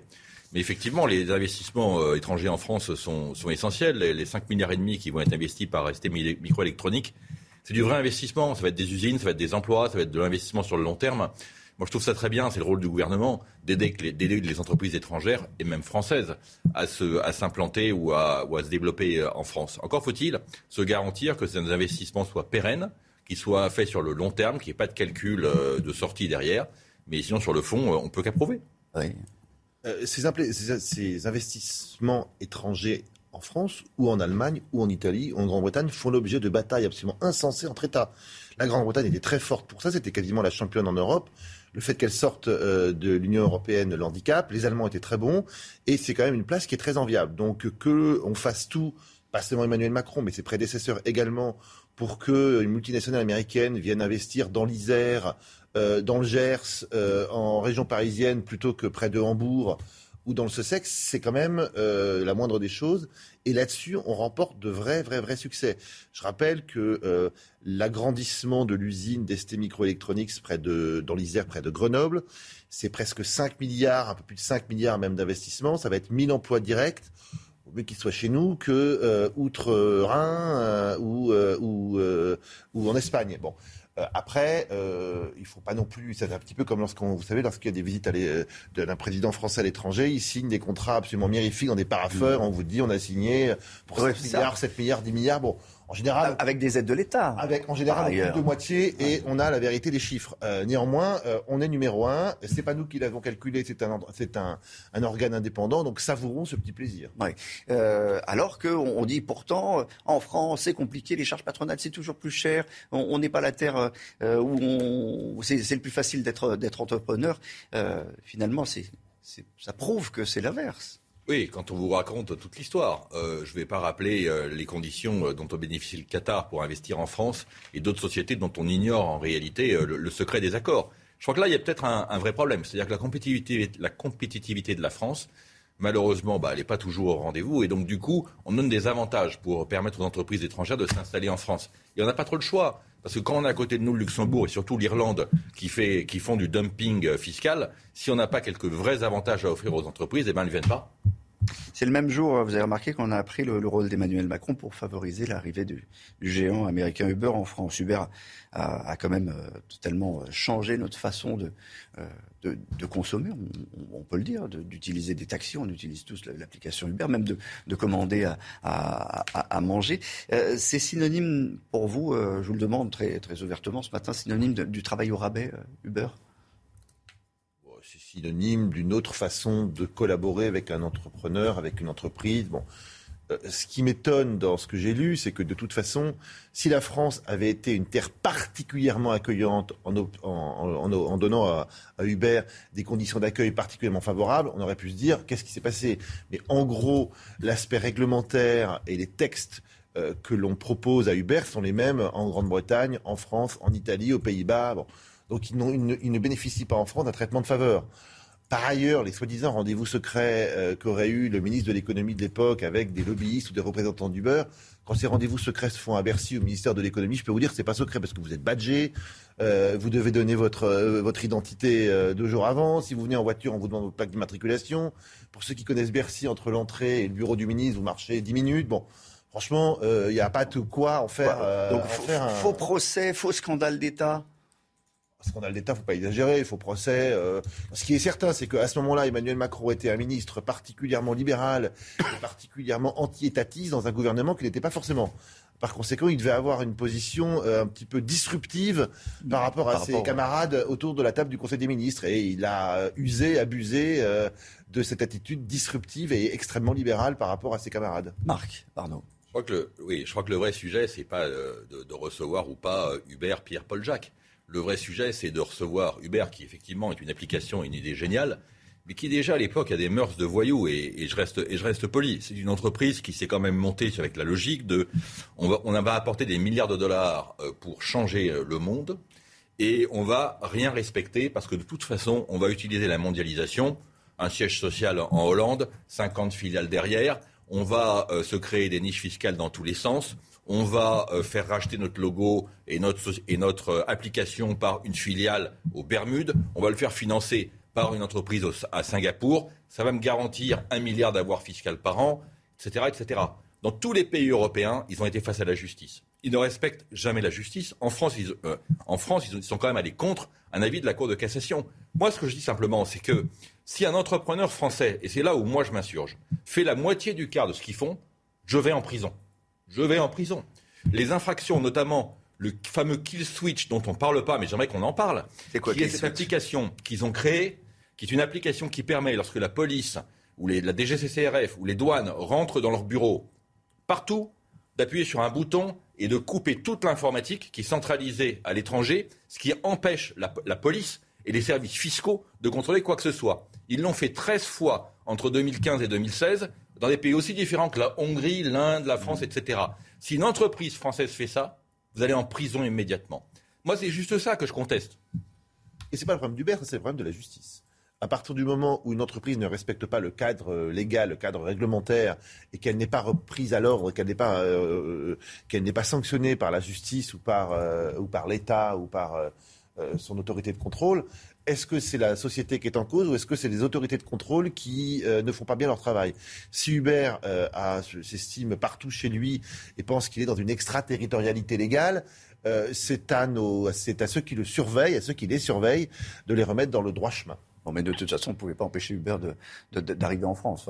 Ah non, encore une fois, ils, ils ont, un, environnement réglementaire moins favorable en France qu'ils ne l'ont par exemple en Grande-Bretagne. Rapidement. Deux choses. Euh, d'abord, la première chose, c'est qu'ils cachent le nom de leur, leur chauffeur. Et ça, ils ont mis en place des logiciels pour le faire. Si une entreprise française cache le nom de ses, de ses salariés ou de ses sous-traitants, je vous explique pas ce qui nous, ce qui nous arrive. Quand, ils cachent, quand vous dites qu'ils cachent quand, on commande, on a le nom du chauffeur. Oui, non, non, mais ils cachent la justice. C'est-à-dire ah qu'il y a tout un montage derrière qui est, qui est, très connu, sur lequel, bon. Et la deuxième chose, c'est que il faut bien comprendre que la puissance d'Uber, de ces entreprises qui lèvent des dizaines de milliards, pour donner une idée, ils ont réussi en Californie à provoquer un référendum pour aller contre l'avis du législateur qui voulait euh, euh, reconnaître le statut de salarié. Ils ont fait un référendum avec un lobbying dingue. Ils ont gagné le référendum. À 54%, les Américains ont dit non, euh, freedom, freedom to work. Ils ne sont pas salariés, ils sont indépendants. En France, beaucoup des chauffeurs, justement, leur contrat a été requalifié comme étant des contrats de salariés. On va terminer juste euh, avec euh, une réaction tous les deux. Le, retour de l'interview du 14 juillet euh, par Emmanuel Macron, utilisé une seule fois. Il nous avait dit c'est ringard, je ne veux pas le faire. Pourquoi il y retourne?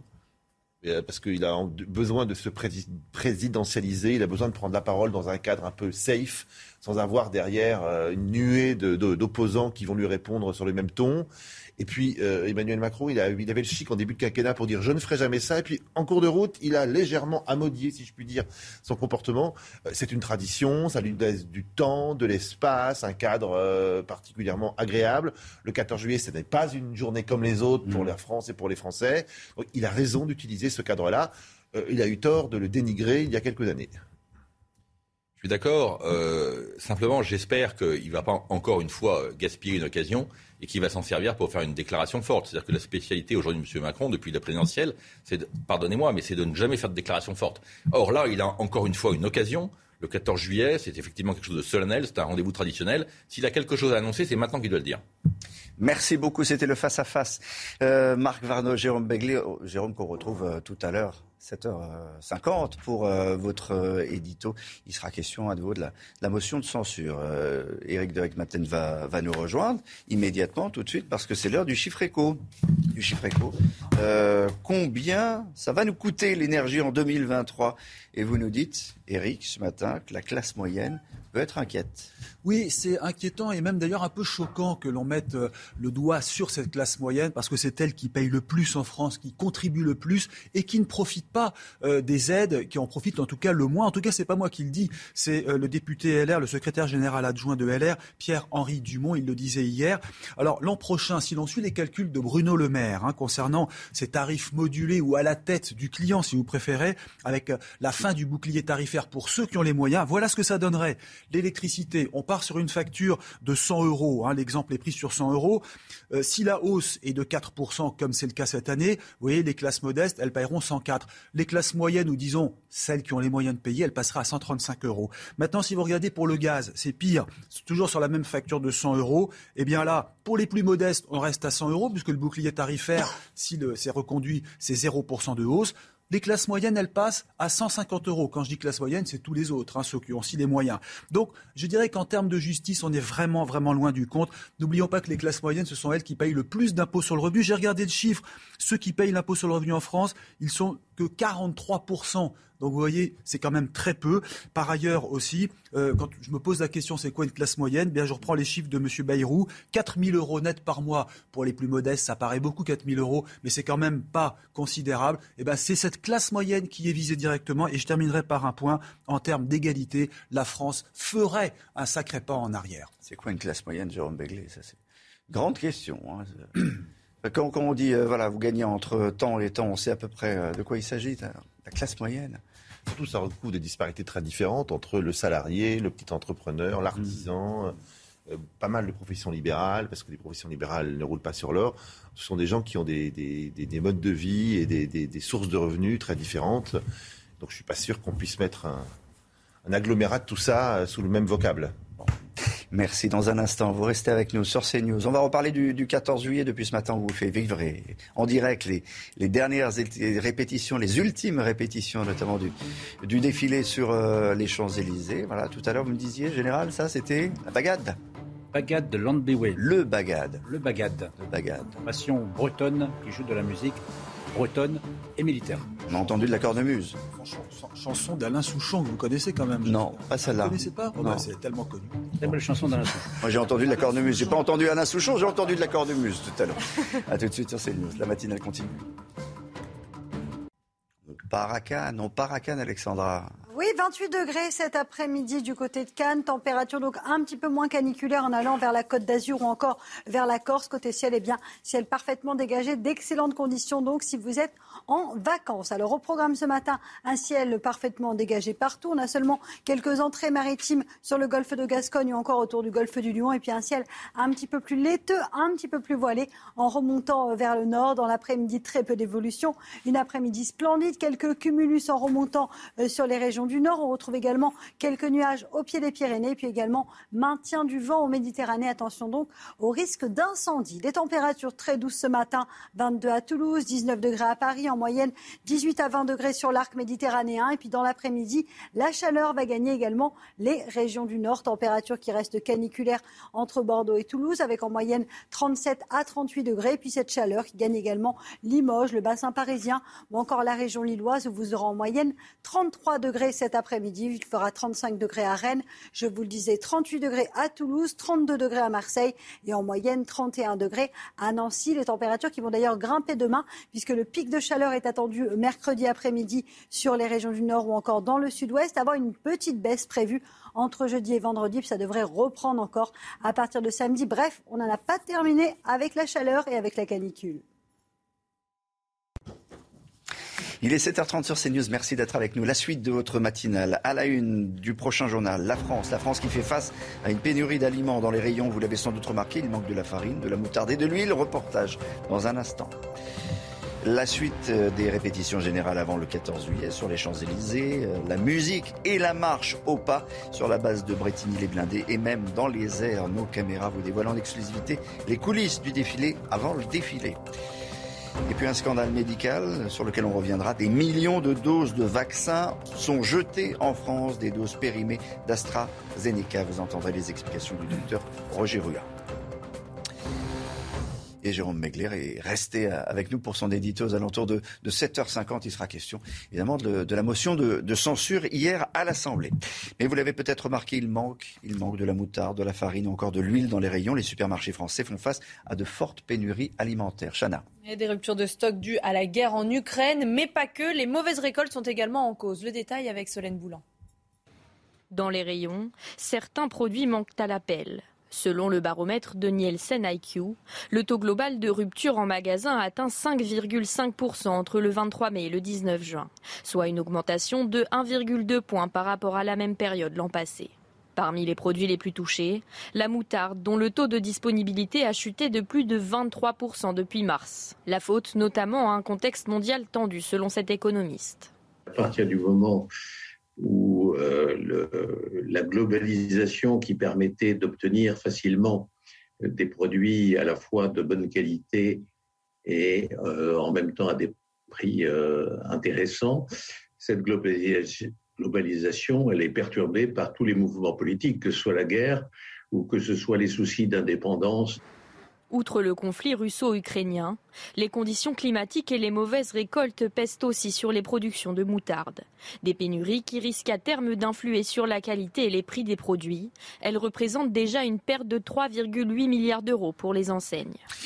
Allez, dernière répétition pour le défilé du 14 juillet. Général, vous me suivez? Vous êtes là? Je suis, je suis. Bon, alors, le bagad, ça c'était tout à l'heure.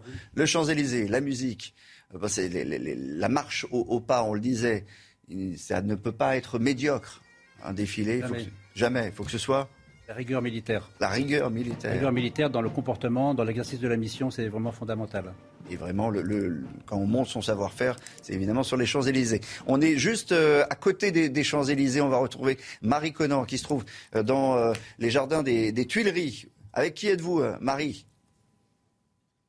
Eh bien, nous nous trouvons avec le colonel Barbarin, donc, euh, qui commande le régiment euh, de parachutistes d'infanterie euh, de marine et qui va nous en dire plus sur les répétitions. C'était la dernière répétition ce matin. Bonjour. Bonjour. Colonel. Alors, vous pouvez nous expliquer un petit peu depuis combien de temps vous vous entraînez? Alors on, a, on s'est entraîné spécifiquement pour le 14 juillet. On a commencé à Carcassonne, là où, là où le régiment est implanté. Et euh, là, depuis vendredi, on s'entraîne en centralisé à Paris. Voilà, pour s'entraîner spécifiquement parce qu'on n'a pas souvent l'occasion de défiler sur quasiment un kilomètre. Donc ça nécessite euh, un entraînement un peu particulier. Donc c'est difficile comme ça de, s'entraîner, j'imagine, enfin de, former un bloc comme ça, euh, uni, en mouvement, c'est compliqué Alors l'ordre serré, c'est quelque chose qu'on apprend dès la formation initiale quand on rentre à l'armée. Mais c'est vrai que pour des occasions comme celle-là, comme il faut que ça soit impeccable, euh, on, se donne les moyens d'arriver à l'objectif en s'entraînant spécifiquement pour ce type d'occasion. Combien vaut de, militaires dans votre régiment? Alors dans le régiment à Carcassonne, il y a 1200 parachutistes. et ici sur les Champs-Élysées euh, pour le 14 juillet, c'est 113 parachutistes qui défileront. Et pour la plupart, vous me disiez que c'est la première fois, c'est ça? Oui, c'est euh, pour la grande majorité, c'est la première fois qu'ils participent au défilé au 14 juillet, puisqu'il n'y a que quelques régiments qui participent chaque année au défilé. Et euh, une fois que le régiment est désigné, il n'y a que quelques parachutistes euh, qui, euh, qui, participent au défilé. Donc en fait, c'est une occasion extrêmement rare dans une carrière. Merci beaucoup, colonel. Donc justement, on était justement en train d'assister à, la photo, hein, Olivier, que vous pouvez voir juste derrière moi. Et Sarah Après les, entraînements. Marie et Sarah Varny derrière la caméra. On peut s'approcher un peu des, des, paras. Je sais que c'est, ça fait un peu peur, hein, colonel, les paras. Hein général. Ça fait un peu peur, les, les, paras. C'est toujours pareil. Hein. Mais. Euh, ça fait peur. En tout cas, c'est une unité des troupes de marine. Et dans les anniversaires, c'est important, euh, Olivier, on va célébrer les 400 ans des troupes de marine. Un corps créé par, euh, le, par Richelieu. On peut remettre les, images en direct. Voilà, on est dans, dans les Tuileries. Ils sont précisément aligné en arc de cercle. Alors c'est un, alignement en arc de cercle, ça c'est un truc. Ah, ils ne vont pas défiler en arc de cercle, hein, rassurez-vous. Je pense qu'ils vont, euh, le chef de corps va leur parler et ils sont en, position photographie pour euh, avoir un souvenir de, ce passage mémorable, parce que la plupart d'entre eux ne feront qu'un seul défilé sur les Champs Élysées. Ils sont armés de quoi? Ils sont armés de fusils, euh, de nouveaux fusils qui équipent l'armée française, qui sont des fusils d'assaut allemands, qui ont remplacé les vieux FAMAS et qui sont en dotation depuis maintenant quelques années. Bon, merci euh, beaucoup pour ces euh, images, Marie-Sarah. Euh, un mot encore de, l'armée, puisqu'une page se tourne dans l'aviation militaire, c'est la fin du Mirage, le Mirage de 2000. Le moment va être très émouvant, notamment pour le lieutenant Johan, pilote de la patrouille de France. Écoutez.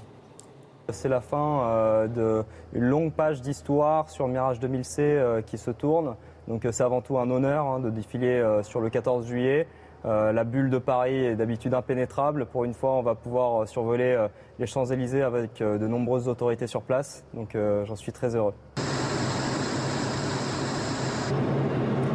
C'est un moment qui est très particulier. à la base, on n'est pas rentré dans l'armée pour vivre des choses pareilles. on est tous très attachés à nos unités et surtout à cet avion, qui est, un avion avec lequel certains d'entre nous ont grandi. Donc lui, faire adieu, eh c'est beaucoup d'émotions. Euh, on a pu euh, célébrer le retrait de service euh, il y a quelques jours. et on était un petit peu tous mitigés. On ne savait pas si on était heureux ou triste, les deux en même temps. en tout cas, c'est une page qui se tourne. Mais maintenant, à nous d'écrire la suite. bon, un mot de ce, mirage parce que vous, vous connaissez bien, vous avez piloté. Oui, j'ai piloté cet avion, j'ai même commandé l'escadron, l'escadron de chasse 2-5 Île-de-France qui est sur la base d'Orange, le dernier de, de, six escadrons qui ont fermé les uns après les autres puisque le Mirage 2000 était un avion magnifique. C'est vraiment l'avion du, mm. d'une génération euh, qui, a, qui, a fait beaucoup de missions, qui a apporté beaucoup de joie à ceux qui ont volé cet avion exceptionnel. Et puis le temps est arrivé. Il est remplacé par le Rafale, le Rafale euh, qui est quand même beaucoup plus puissant, euh, beaucoup mieux équipé, mais évidemment un, grand moment de nostalgie. C'est un anniversaire important et c'est important aussi d'avoir mis à l'honneur cet avion à l'occasion de ce défilé.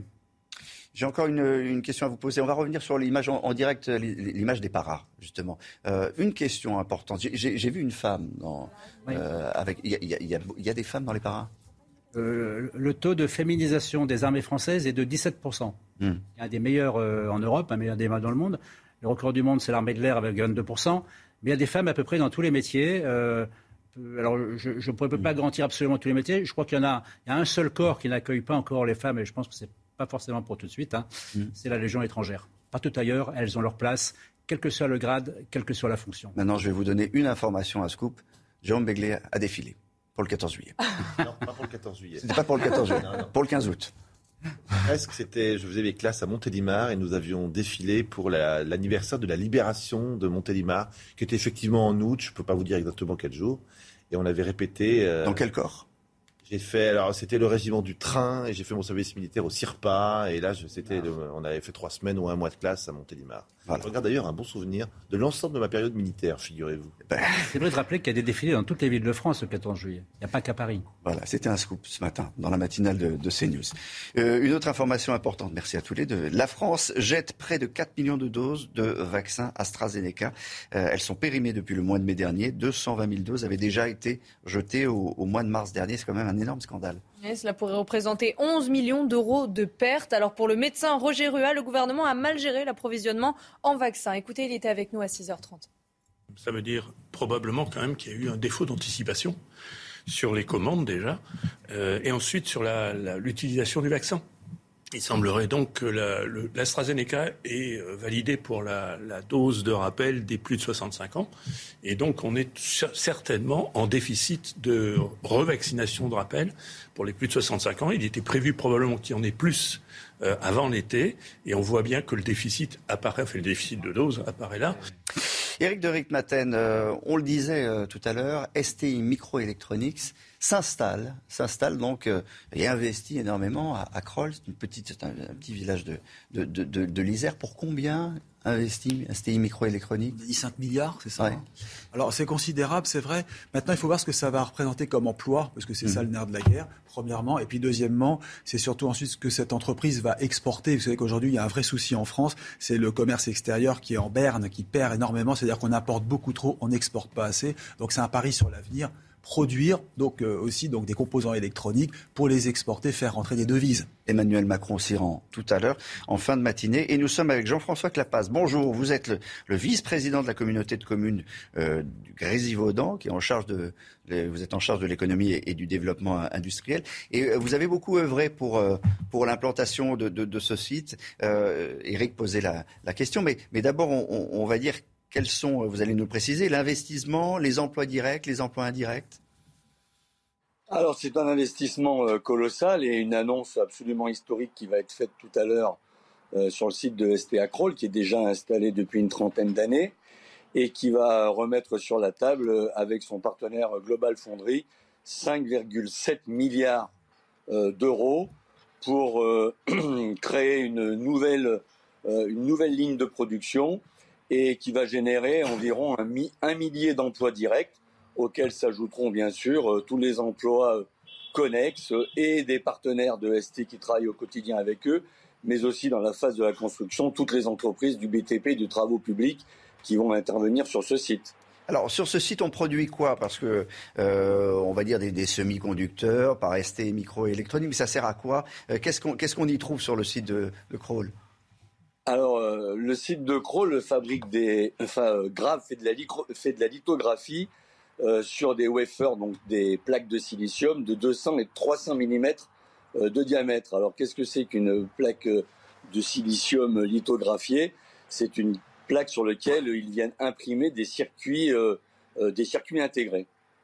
Ce qui est important de dire, c'est que c'est des produits normalement qui étaient, euh, fabriqués, qui sont beaucoup fabriqués à l'étranger, en Asie, en Chine en particulier. Donc c'est important parce que c'est l'indépendance en quelque sorte, c'est l'indépendance euh, euh, européenne, c'est ces micro-circuits. Alors effectivement, on, on importe l'essentiel de nos microprocesseurs en provenance de Chine, de Taïwan, de Corée, un peu des États-Unis. Et euh, l'objectif poursuivi par cette implantation, euh, dans le cadre euh, de l'European Chips Act, c'est de rendre l'Europe un peu moins dépendante en termes de production de, de semi-conducteurs. Et cette implantation va permettre d'arriver à doubler notre production de semi-conducteurs en Europe pour passer de 10 à 20 de nos besoins. Béglé, c'est très, symbolique. Hein. C'est important. D'abord, l'implantation dans un site comme ça en, en, Isère, puis en quelque sorte l'indépendance vis-à-vis de l'étranger. Hein. On sait qu'il y a une pénurie considérable de, micro, de microprocesseurs et euh, de plus en plus, on va euh, faire des productions non plus euh, nationales, mais continentales, de façon à pas être dépendant des aléas géopolitiques comme on l'a vu ces dernières années. Jean-François Clapas, j'ai encore deux petites questions. D'abord, c'est la revitalisation de toute une, région, d'avoir comme ça l'implantation et autant d'investissements, autant de milliards investis dans, une zone de, de l'Isère où vous le disiez, il y, y aura 1000 emplois qui vont arriver ah, il y a euh, ST euh, Microelectronics sur le site de Kroll emploie déjà aujourd'hui 4600 euh, collaborateurs. Donc c'est un développement complémentaire dans la vallée du Grésivaudan qui est une, une, vallée dans laquelle on a coutume de dire c'est la Silicon Valley à la française et qui est le fruit d'une longue histoire et d'un triptyque qui a mm. permis ce développement entre l'université, euh, la recherche et l'industrie. Arrivée d'Emmanuel Macron à quelle heure? Euh, Arrivé euh, sur le site aux alentours de 12h, 12h30, je crois. Mm, c'est la première fois ou pas? Je pense qu'il est déjà venu en tant que ministre de l'économie. Et il est peut-être... non, je ne crois pas qu'il soit venu en tant que président de la République pour l'instant. J'ai essayé de vous piéger, hein, vous avez vu. Merci beaucoup Jean-François Clapas. Merci d'avoir été euh, avec nous en, direct sur CNews. Je rappelle que vous êtes le vice-président de la communauté de communes du Grésivaudan, donc euh, qui salue, euh, qui applaudit évidemment cette implantation de STI microélectronique. Il y en a pour des milliards d'investis et beaucoup d'emplois à la clé. Le rappel des dans un instant. La suite de votre matinale CNews. Le rappel des titres. Chana Lousteau. Manger du jambon augmente le risque de cancer du côlon, c'est ce que révèle un rapport de l'ANSES, l'Agence nationale de sécurité sanitaire de l'alimentation, rapport qui sera rendu public aujourd'hui en cause les nitrites. Ce conservateur fabriquerait une substance cancérigène. Bonne nouvelle pour le déficit de la Sécu, il va réduire à 16,8 milliards d'euros en 2022, c'est 3,6 milliards de moins que prévu. La population sur Terre va dépasser les 8 milliards d'habitants avant la fin de l'année, le 15 novembre plus précisément, chiffre communiqué par l'ONU hier. C'est un record, on n'a jamais été aussi nombreux. La population mondiale devrait continuer de croître pour atteindre 10,4 milliards en 2080 avant de se stabiliser jusqu'en 2100.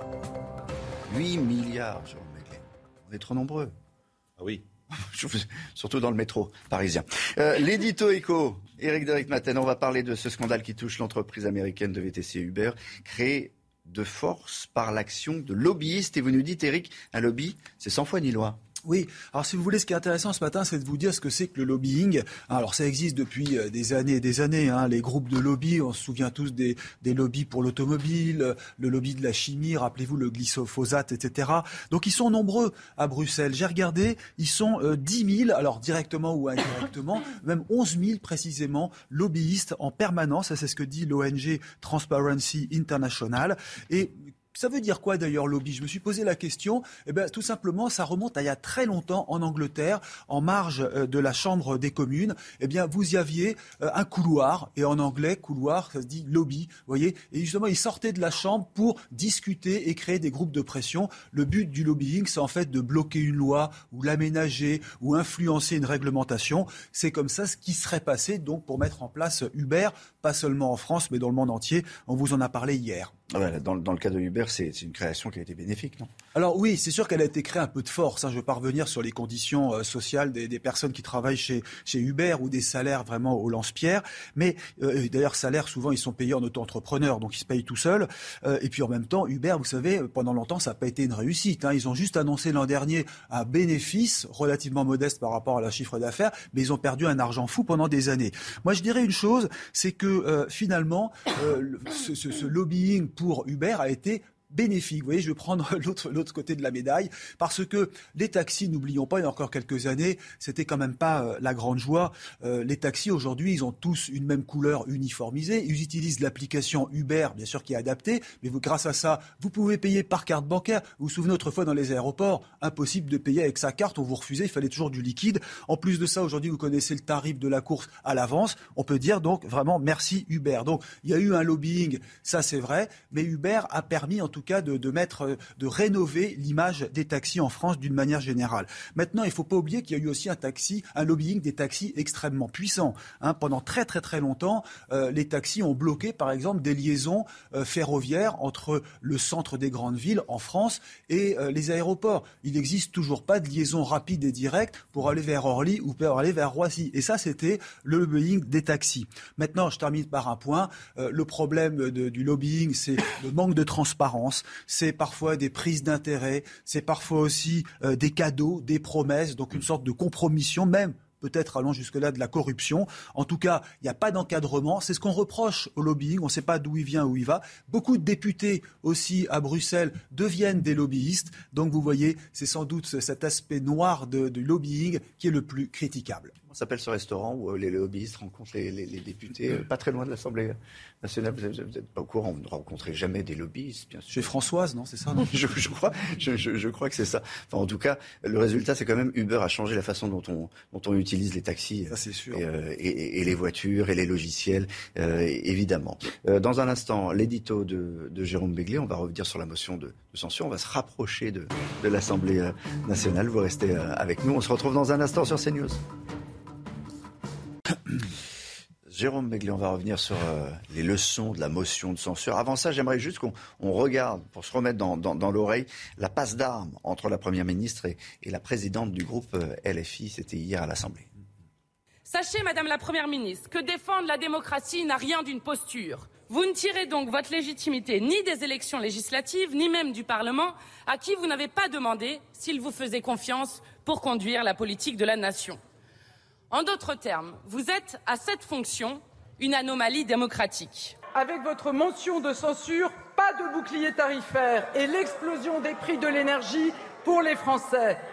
Avec votre motion de censure, pas de remise carburant et 10 euros de plus pour un plein de 50 litres. Avec votre motion de censure, pas d'augmentation des pensions et un pouvoir d'achat amputé pour les retraités. La motion de posture a remplacé la motion de censure. L'avenir en commun a été remplacé par l'invective en commun. Bah, c'est vif. Hein oui, il va falloir qu'on s'habitue d'ailleurs à ce genre de séquence qui s'est déroulée hier après-midi à l'Assemblée nationale, et de se reproduire un certain nombre de fois pendant la législature. Mathilde Panot, présidente donc du groupe LFI à l'Assemblée, a défendu un texte qui appelait explicitement à renverser la Première ministre. Celle-ci lui a répondu, suivie par les représentants des neuf autres groupes parlementaires plus de deux heures de perdu, avec au final un résultat sans suspense et sans appel. Seules 146 voix se sont portées sur le texte de la NUPES. Euh, soit moins que les signataires du texte. Un coup d'éclat en forme finalement de coup d'épée dans l'eau. Dénier à Elisabeth Borne sa légitimité politique et parlementaire est aussi inutile que faux. Voter contre elle avant même qu'elle ait eu le temps de proposer le moindre texte, euh, c'est montrer qu'on en guerroie contre sa personne, contre ce qu'elle représente et pas contre ce qu'elle veut faire. Députés de la France insoumise veulent s'imposer comme la seule et unique opposition à Renaissance, mais en abusant des motions de défiance hier et bientôt des rappels au règlement et des, euh, amendements, euh, ils veulent bloquer aussi le travail parlementaire. Mais est-ce vraiment démocratique et de bonne politique? Alors justement, Jérôme, euh, quelle leçon on tire de, tout ça et surtout des débats d'hier? Alors cette motion de censure traduit également la tentative hégémonique de la France insoumise au sein de l'Alliance de la gauche, exclue de l'arc républicain par Elisabeth Borne, qui a clairement expliqué qu'elle ne souhaitait pas travailler avec euh, les députés euh, et le parti de Jean-Luc Mélenchon. Ben, ils vont se faire entendre bruyamment par tous les moyens. Ce sera leur seul moyen d'exister. Ils vont enchaîner les motions de défiance, les motions de censure et un peu de posture, comme l'a dit la Première ministre. Une stratégie aussi inutile que fatigante. Inutile car les républicains comme le, et comme le Rassemblement national ne vont pas leur faire le cadeau de lui permettre de renverser euh, le gouvernement. fatigante car les vociférations de cette partie de l'hémicycle n'ont d'autre but que de ralentir le travail parlementaire, de faire voter beaucoup de lois, beaucoup moins de lois dans les années qui viennent. Euh, c'est à la fois l'arme du faible et une arme trotskiste. La NUPES regroupe 151 députés sur 577, c'est-à-dire un peu moins, à peu près un quart de l'hémicycle. Sauf que dans cette alliance, le parti euh, LFI n'en a que 75, donc un huitième. Euh, et pour l'instant, il n'y en a que pour eux. Le Parti socialiste, le Parti communiste et les Verts sont réduits absolument à la mention congrue. Une place qui ne, saura, euh, qui ne saurait les satisfaire longtemps. Mélenchon, Panot et leurs ouailles cherchent le chaos institutionnel et social, bloquer le Parlement ou bloquer l'économie du pays, en clair. Fort heureusement, ils n'ont quasiment aucune chance d'y parvenir. Il n'est pas certain aussi que leurs alliés les suivent jusque, dans ce jusqu'au boutisme irresponsable et stérile. Le trotskisme ne vise pas à euh, proposer une politique de remplacement, mais à bloquer les institutions. Il ne vise pas à satisfaire les classes populaires, mais à les précipiter dans la rue. Il ne vise pas à se conformer aux résultats des élections, mais à s'arroger une légitimité fictive et imaginaire. Or, c'est exactement la stratégie ouvertement employée par LFI. À ce stade, personne n'imagine que cette législature aille à son terme. Cinq ans dans un tel climat, avec un tel déni du réel, cela va être vraiment très long. Merci euh, Jérôme. Enfin, on peut rajouter que c'est quand même le, troisième échec personnel pour, pour Jean-Luc Mélenchon. Après euh, la présidentielle, après euh, l'impossibilité de se faire élire comme désigné comme Premier ministre et, et aujourd'hui avec cette motion de censure qui ne passe pas. Qui ne passe pas. Dans un instant, la météo, la météo d'Alexandra Blanc. À tout de suite sur CNews. Des températures qui vont une nouvelle fois s'envoler en cette journée de mardi avec la chaleur qui va progresser en direction des régions du nord. En cause, et bien toujours cette goutte froide située au large du Portugal, vous la voyez ici, et qui donne un effet de pompe à chaleur. Et donc, conséquence, les températures vont de nouveau être caniculaires, notamment dans le sud-ouest aujourd'hui. Alors, côté ciel, ciel parfaitement dégagé cet après-midi. On aura parfois quelques petits nuages en remontant vers le nord, mais sans grande conséquence. Et puis quelques nuages également au pied des Pyrénées. À noter également le maintien du Mistral en Méditerranée. Attention donc au risque d'incendie. Côté température, eh bien, les températures grimpent. La chaleur qui gagne également les régions du Nord. 33 degrés à Lille cet après-midi. 32 degrés pour le bassin parisien. Vous aurez 33 degrés à Limoges et toujours cette chaleur caniculaire dans le sud avec 37 degrés à Bordeaux ou encore 38 degrés à Toulouse. La suite du programme, il fera encore plus chaud demain puisque le pic de chaleur est attendu pour la journée de mercredi avec des températures qui vont de nouveau s'envoler. Il fera beau et très chaud, voire même trop chaud avec des pointes à 38-40 degrés dans le sud-ouest. La suite de votre matinale, merci d'être avec nous sur CNews. À la une du journal, manger de la charcuterie, ce n'est pas si bon pour la santé. Attention aux nitrites, on en trouve dans, dans les charcuteries et ils sont cancérigènes, avertit l'agence de sécurité sanitaire qui dévoilera son rapport dans la journée. Avec euh, la canicule dont vous parlez à l'instant, Alexandra Blanc, les fortes chaleurs, attention aux incendies en Haute-Corse. 400 hommes sont déployés dans le maquis et les forêts très sèches, nous dira Christina Luzzi, correspondante CNews sur place. Et puis euh, le président de la République se déplace aujourd'hui à Kroll, près de Grenoble. Emmanuel Macron va inaugurer une nouvelle usine, celle de ST Microelectronics et Global Foundries. On sera en direct dans un instant avec euh, Florian Tardif et Olivier Madini.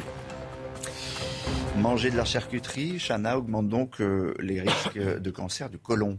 c'est ce que révèle un rapport de l'ANSES, l'Agence nationale de sécurité sanitaire de l'alimentation. Rapport rendu public aujourd'hui en cause les nitrites. Ce conservateur fabriquerait une substance cancérigène. Les explications de Sandra Chambaud, Inès Alicane et Charles Pousseau.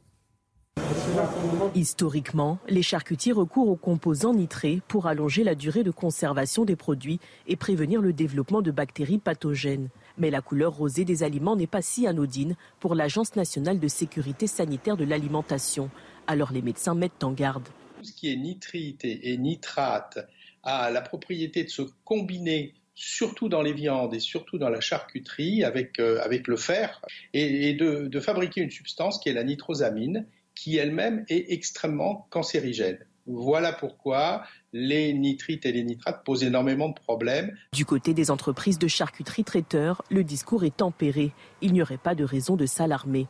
Les teneurs qui sont définies au niveau réglementaire et que en plus nous, nous sommes, que nous avons abaissé volontairement de près de 40% au niveau français permettent de garantir que l'exposition aux nitrites euh, pour le consommateur ne présente aucun risque et que les, les nitrites bah, peuvent être utilisés en toute sécurité. Après la remise du rapport par l'ANSES, le gouvernement choisira quelles mesures prendre pour limiter les risques cancérogènes des nitrites. prépare au, feu de forêt. Hier, le dispositif de, de, lutte contre les incendies a été dévoilé par le préfet. 400 hommes vont être mobilisés sur place en Haute-Corse. Christina Luzzi. Au quotidien, ce sont 420 personnes et 80 moyens de lutte qui seront mobilisés tout l'été ici en Haute-Corse et sensiblement euh, les mêmes effectifs sur la Corse du Sud. Nous sommes ce mardi à Patrimoine où les hommes du 6-2B sont déjà sur le terrain, mais ils ne sont pas seuls. Différents acteurs vont en effet travailler en étroite collaboration pour lutter contre le risque d'incendie, comme nous l'explique le lieutenant-colonel Jean-Noël Rigaud. tous les jours, en fonction du niveau de risque, un dispositif de surveillance et de lutte va être déployé sur le terrain avec la participation de très nombreux acteurs. Euh, bien entendu euh, les sapeurs-pompiers, euh, les militaires de la sécurité civile, mais également d'autres acteurs comme les forestiers sapeurs de la collectivité de Corse, les agents de l'Office national des forêts qui assurent un maillage du terrain, l'information du public et, je dirais, la diffusion des bonnes pratiques. Objectif, dissuader d'éventuelles mises à feu criminelles, mais aussi détecter les débuts d'incendie précocement pour que ces feux naissants soient maîtrisés le plus rapidement possible afin d'éviter tout développement catastrophique en cette période d'accroissement exponentiel des risques en Corse, liés notamment à la sécheresse et aux fortes chaleurs.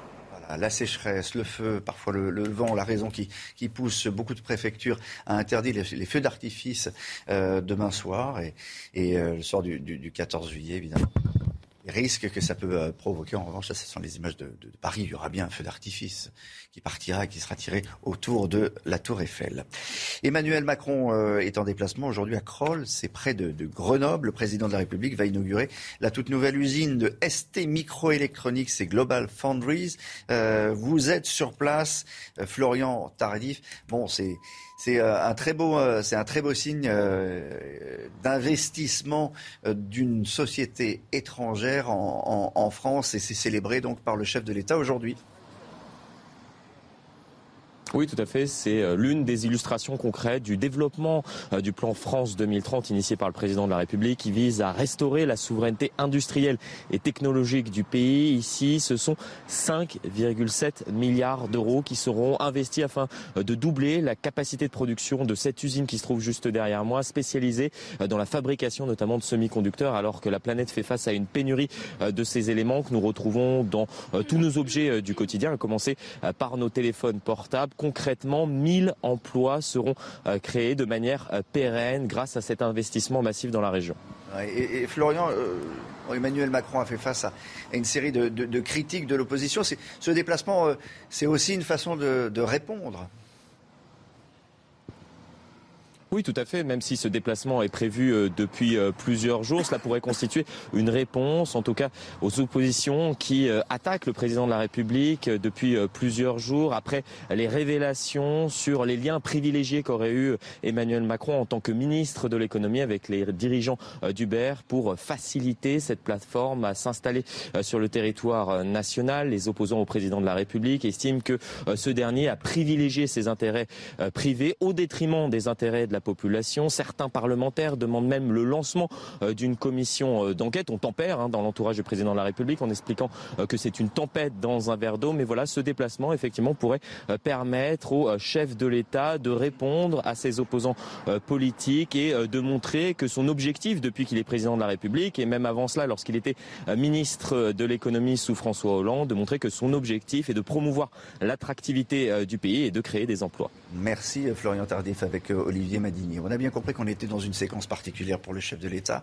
Aujourd'hui, en Isère, euh, Michel Taub, il sera ensuite le 14 juillet sur les Champs-Élysées, évidemment, mais ensuite à la télévision. Et c'est un exercice euh, qu'il trouvait un peu ringard en arrivant au pouvoir. Oui, alors il avait fait une exception en 2020 lorsque, à, la veille du discours de politique générale de Jean Castex, qu'il venait de nommer Premier ministre. Donc là, évidemment, on est dans une nouvelle séquence, nouvelle, nouveau quinquennat.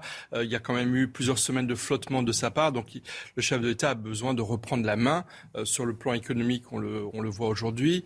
on va le voir sur le plan politique jeudi, effectivement. Et c'est c'est une manière pour lui euh, de renouer avec une tradition effectivement républicaine. Ça va, pour lui, ça va peut-être faire un peu vintage, mm. mais bon, peut-être qu'avec l'âge et les années, il, se rend compte que finalement, il y avait du bon aussi à certaines pratiques politiques euh, du monde d'avant. Voilà, le monde d'avant n'est peut-être pas tout à fait terminé. J'aime bien parce que vous dites vintage, moi j'ai dit ringard, mais ça revient à peu près Non, ça ne pas tout. Non, c'est pas tout à fait la même chose. Le, ringard est parfois. C'est pas tout à fait la, même chose. Il prend, il prend, des risques dans ce genre de d'interview? Non, je pense pas. Je pense qu'en plus euh, Emmanuel Macron d'habitude est plutôt bon dans la confrontation, dans l'échange. Donc effectivement, je pense que c'est tout son intérêt de, de s'exprimer. Et puis encore une fois, là, il y a eu la séquence Assemblée nationale, euh, nouvelle première ministre, nouvelle Assemblée nationale, une assemblée un peu impossible à, à, à maîtriser. Donc c'est à lui maintenant de reprendre la main. Euh, je pense que Jupiter va être de retour très très vite, n'en déplaise à son annonce d'une nouvelle méthode pour un nouveau peuple, comme il l'avait dit au soir de sa réélection. Voilà, général, il parlera aussi de, de l'Ukraine, ça c'est. Euh, on est, obligatoire parce qu'on l'attend, on l'attend. On a tendance à oublier que c'est pas un 14 juillet comme les autres. Euh, L'Europe est au bord de la guerre. Euh, il y a un pays qui est en train de se faire dévaster. On a des militaires qui eux sont sur le pied de guerre à la frontière. Euh, le président a évoqué l'économie de guerre. C'est quoi l'économie de guerre? Quelles sont les conséquences des de cette guerre pour les Français? Je pense que c'est vraiment l'occasion d'utiliser cette date pour une communication de, de, de chefs militaires. Voilà, on va revoir quelques images de, des répétitions. Euh, c'était euh, ce matin sur les Champs-Élysées, ultime répétition. Euh, c'est en face de vous, Général, si vous cherchez les, images. Hop, ça c'était Bagad. Le fameux Bagad de Landry Euh, D'ailleurs, je vois qu'il a troqué ses, ses bombardes entre des instruments avant, donc il a plusieurs cordes à son arc. Voilà, et toujours cette façon de marcher au pas impeccable. Hein Impeccable. Ça, s'apprend dès le début, ça. La marque des militaires, l'entraînement à la marche à pied fait partie de la, des fondamentaux de la discipline. Mais je rappelle que la, la discipline, c'est la force des armées. Mais ce qui est la force des armées, c'est surtout la qualité des sous-officiers et des officiers qui dirigent ces unités. Et dans la marine nationale, il y a une tradition aussi, mais dans, tous les corps. Voilà, la marine, ça aussi marcher au pas. Et dans oui, on sait aussi, on sait pas que nager, on sait marcher au pas. Dans l'aviation aussi. Et dans l'aviation, vous venez aussi. Merci beaucoup, euh, Général. On se retrouve euh, dans un instant et ça va être l'heure euh, également de, de l'entretien de l'invité de CNews ce matin. C'est Aurélien Pradier qui est l'invité de Johan Usaï. À tout de suite sur CNews. Excusez, hein. Merci d'être euh, avec nous sur, euh, sur CNews. Dans un instant, l'invité de Johan Usaï et euh, Aurélien Pradier, c'est le secrétaire général DLR. C'est juste après le rappel des titres de Chana. La France jette près de 4 millions de doses de vaccins AstraZeneca. Elles sont périmées depuis le mois de mai dernier. 220 000 doses avaient déjà été jetées au mois de mars. Cela pourrait représenter 11 millions d'euros de pertes. La grève des maîtres nageurs dans les piscines parisiennes, ils dénoncent leurs conditions de travail après la réforme de la fonction publique. Selon la CGT, on leur impose 43 heures de travail en plus par an sans contrepartie. Un tiers des piscines sont actuellement fermées dans la capitale. Les funérailles de l'ancien Premier ministre japonais Shinzo Abe ont lieu en ce moment. Une cérémonie euh, privée en présence de sa famille et de ses proches. Hier, une veillée funèbre a réuni plus de 2000 personnes, dont des diplomates étrangers c'est à vous. Bonjour et bienvenue Aurélien Pradier. Bonjour. Le texte du gouvernement sur le pouvoir d'achat est étudié en ce moment en commission à l'Assemblée nationale. Le gouvernement qui va débloquer à nouveau 20 milliards d'euros pour amortir le choc de l'inflation. Est-ce que vous êtes prêt à voter ce texte? Tout ce qui permettra de mieux défendre les Français, nous le voterons. Nous ne sommes pas dans une opposition euh, bête et méchante. Nous n'avons pas le projet politique du gouvernement. Nous avons posé nos conditions sur le prix des carburants notamment, sur la baisse de la fiscalité pour ceux qui travaillent et qui travaillent dur, sur la déconjugalisation de l'allocation adulte handicapé. Nous sommes en commission aujourd'hui. Je peux vous assurer qu'on bataille pied à pied pour obtenir du gouvernement ce qui nous paraît bon pour nos concitoyens. Si nous obtenons demain des avancées qui sont significatives pour les Françaises et les Français, notamment ceux qui travaillent le plus dur, alors nous voterons le texte. Là, de ce que vous avez vu, de ce qui a été présenté par le gouvernement, ça vous semble aller dans le bon sens ou pas? Il y a les angles morts, il y a des bonnes nouvelles, la déconjugalisation de l'allocation adulte handicapé. Je fais partie de ceux qui bataillent sur ce sujet depuis des années. On est en passe de l'obtenir et c'est une bonne nouvelle pour nos concitoyens. Sur euh, la méthode, j'ai un vrai doute. La méthode du gouvernement, c'est de faire des chèques. Faire des chèques pour mieux payer les carburants, pour mieux payer sa fiscalité, pour mieux payer l'alimentaire, tout ça n'a pas de sens. Je ne suis pas favorable, nous ne sommes pas favorables à la politique des chèques. Nous sommes plutôt favorables fortement à la baisse des impôts, fortement à la baisse de la double fiscalité, de la double taxation, pardon, sur les carburants. Donc là, nous avons un chemin divergent avec le gouvernement. Les Français peuvent compter sur nous pour les défendre ardemment dans les jours qui viennent. Donc vous hésitez encore entre abstention et vote pour, ce sera soit l'un soit l'autre. Ce qui est normal, puisque nous sommes en phase d'examen l'examen du texte. Une fois de plus, nous ne sommes pas dans une opposition bête et méchante à la différence d'autres. On est là pour défendre nos concitoyens. Le gouvernement qui a fait un autre geste dans votre direction. Aurore Berger, à votre place hier, a confirmé que les heures supplémentaires seraient défiscalisées jusqu'à 7500 euros. C'est-à-dire qu'on va augmenter le, le, plafond. Ça, ça va dans le bon sens aussi pour vous. C'est ce que nous avions proposé. Mais vous savez, l'avantage du fait que le gouvernement n'est pas la majorité absolue, c'est qu'il devienne euh, politiquement euh, plus juste ils écoutent davantage les oppositions. Et il se trouve que c'est une vraie différence que nous avons avec les autres oppositions, d'ailleurs, nous, chez les Républicains. C'est que toutes les mesures que nous avons portées depuis des années sont suffisamment crédibles, suffisamment solides pour qu'elles puissent être reprises et appliquées. Si demain, ce que nous avons défendu pendant des années est mis en œuvre, il n'y a aucune raison que nous ne le soutenions pas. Ce serait absolument absurde. Et si le gouvernement devient intelligent, c'est une bonne nouvelle. Donc la co-construction sur ce texte, elle fonctionne avec vous? Le rapport de force, le bras de fer, oui, sûrement. Mais c'est comme ça que la démocratie doit fonctionner.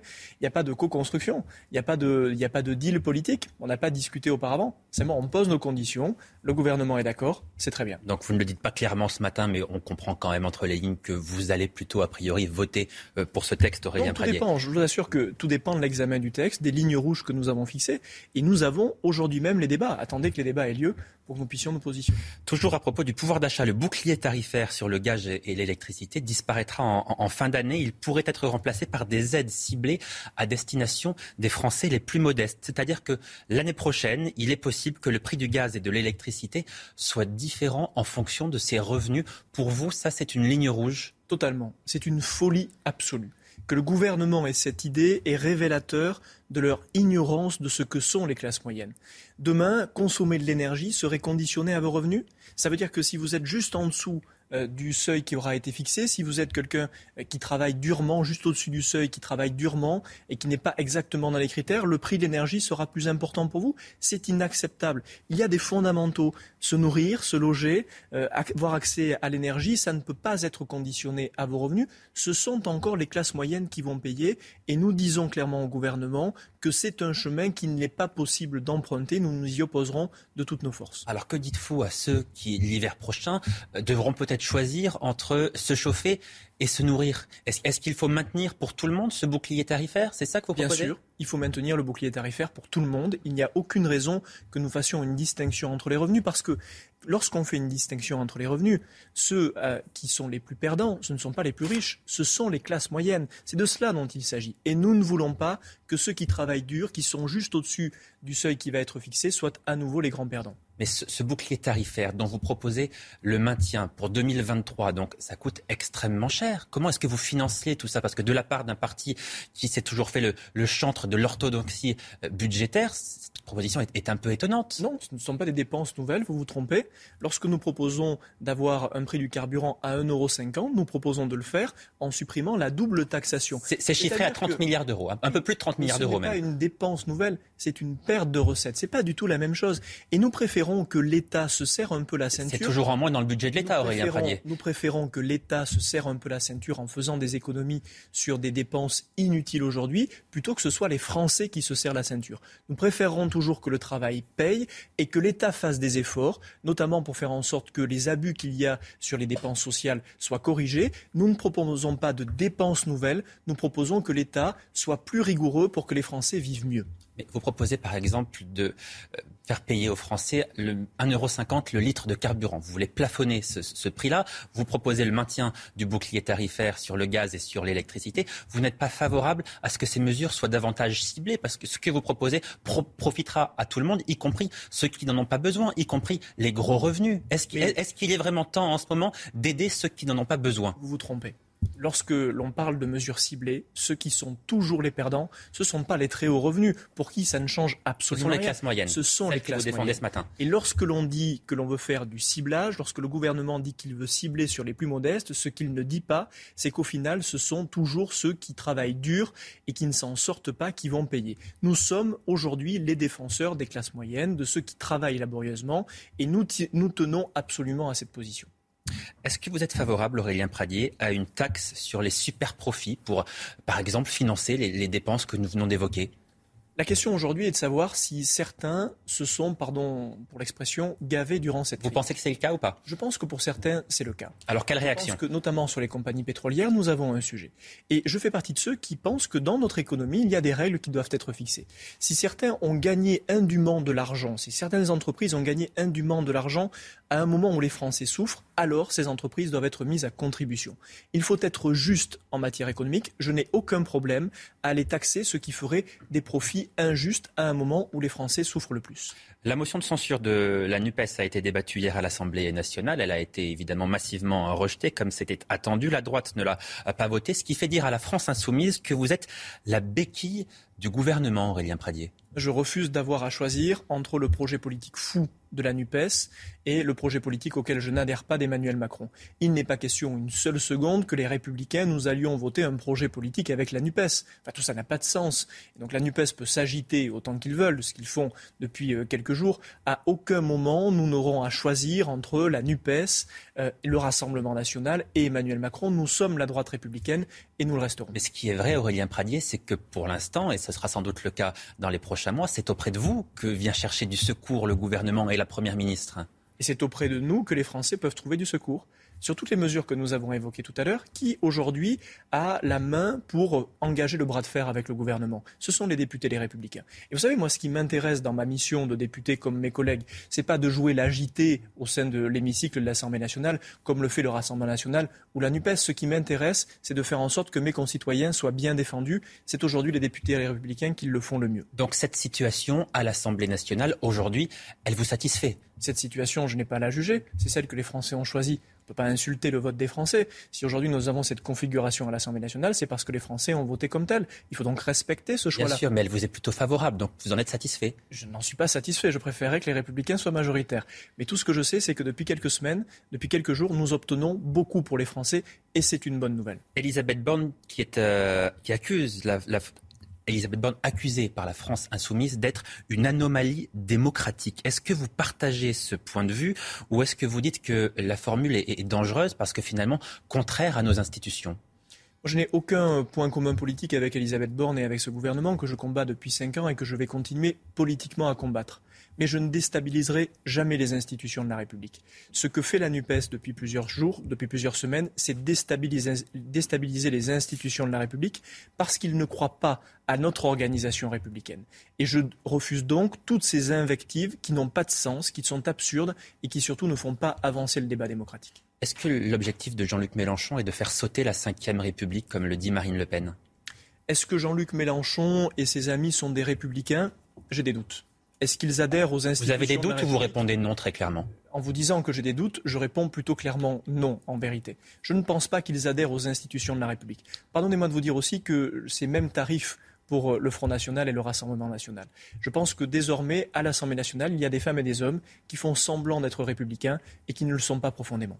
Alors Emmanuel Macron est accusé d'avoir facilité l'implantation d'Uber en France. C'est le journal Le Monde qui, dans notre pays, publie des documents qui montrent la relation euh, étroite entre celui qui était alors ministre de l'économie et la plateforme de, de VTC. Pour vous, les Uber Files, c'est un scandale d'État ou une tentative d'exploitation politique de la part de la gauche et du Rassemblement national? Je pense que c'est une affaire grave. On ne peut pas se comporter comme un banquier d'affaires lorsqu'on est ministre de la République. Et manifestement, c'est ce qu'a fait Emmanuel Macron. Mais le fond de la question, c'est pas tant les services qu'il a rendus à Uber, qui sont graves, parce que, y compris Uber a été un carnage pour notre économie et notre modèle social. La question, c'est la contrepartie. On nous parle de deal dans un deal, il y a du donnant-donnant. On voit bien ce que Emmanuel Macron a donné de facilité à Uber, ce qui est très grave, de profiter de son statut de serviteur de la République et de l'intérêt général pour servir une entreprise. Qu'aurait-il reçu en échange selon vous? C'est la question que je pose. C'est la question que je pose aux journalistes qui ont fait les investigations. Y a-t-il eu des contreparties? Si tel est le cas, c'est extrêmement grave. Vous le soupçonnez d'avoir reçu des contreparties pour, lors de sa campagne présidentielle, par exemple? C'est ça que vous dites? Je ne soupçonne rien. Je dis simplement que lorsqu'on nous parle de deal, c'est donnant-donnant. Je vois bien ce, que, euh, ce dont Uber a bénéficié, qui pour moi est grave, y compris pour notre modèle économique. Mais j'aimerais savoir ce dont Emmanuel Macron potentiellement a pu bénéficier. Et pour le savoir, il faut une commission d'enquête parlementaire Non seulement une commission d'enquête parlementaire, mais il faut aussi probablement que la justice soit saisie et qu'elle fasse toute la lumière sur cette question. Euh, Elisabeth Borne a annoncé la déconjugalisation de l'AAH, l'allocation adulte handicapé, une mesure réclamée par votre parti, une mesure que vous-même personnellement réclamiez depuis euh, très longtemps. Euh, la majorité qui s'y était toujours opposée lors du, du précédent quinquennat. vous y voyez une main tendue du gouvernement en votre direction, là encore? J'y vois une progression. Vous avez raison, depuis cinq ans, nous avons mené cette bataille qui est une bataille fondamentale pour euh, quelques centaines de milliers de nos concitoyens, mais aussi pour l'idée qu'on se fait de la place des plus fragiles dans notre société. Depuis cinq ans, le gouvernement s'y est constamment opposé. Nous sommes remontés au créneau et nous sommes en passe d'obtenir gain de cause. Si tel est le cas, ce ne sera pas une bonne nouvelle pour les Républicains ou pour la République en marche. Ce sera une bonne nouvelle pour nos concitoyens. Et c'est comme cela que je conçois la politique. Je précise que vous allez proposer une, déposer une proposition de loi qui, va dans ce sens-là. Elle, a été déposée. Et nous allons la débattre dans le cadre du projet de loi euh, pouvoir d'achat dès aujourd'hui et obtenir dès la semaine prochaine, nous espérons, une avancée qui là aussi redonnera du sens à ce qu'est l'action et l'engagement politique. Hier, pour la première fois à l'Assemblée nationale, un député du Rassemblement national, en l'occurrence Sébastien Chenu, est monté au perchoir pour présider la séance, présider les, les débats. Quel sentiment est-ce que ça a suscité chez vous? Aucun particulier. C'est un député de la République.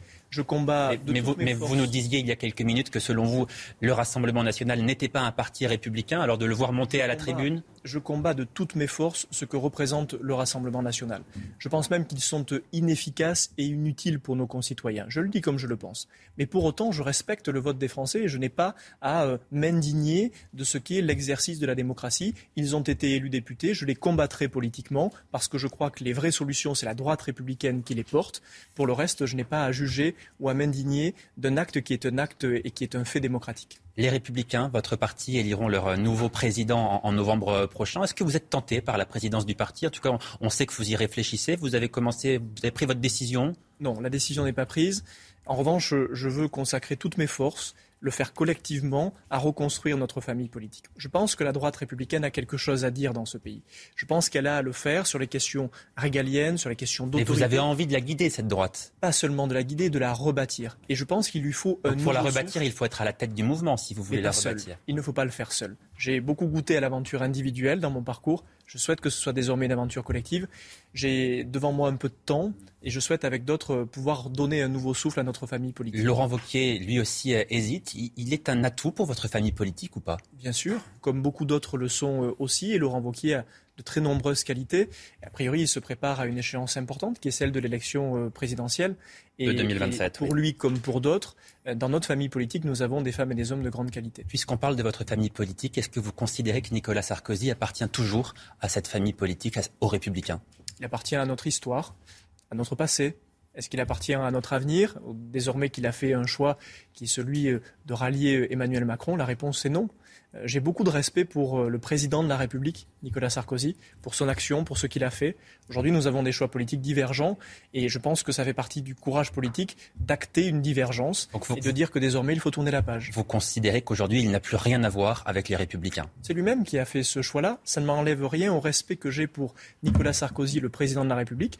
En revanche, aujourd'hui, il faut être capable de tourner certaines pages. Il est, toujours adhérent de votre parti en l'occurrence. Être, mais je vous dis qu'il faut tourner certaines pages, notamment celle-ci. En allant jusqu'à l'exclure ou pas? Non, pas du tout.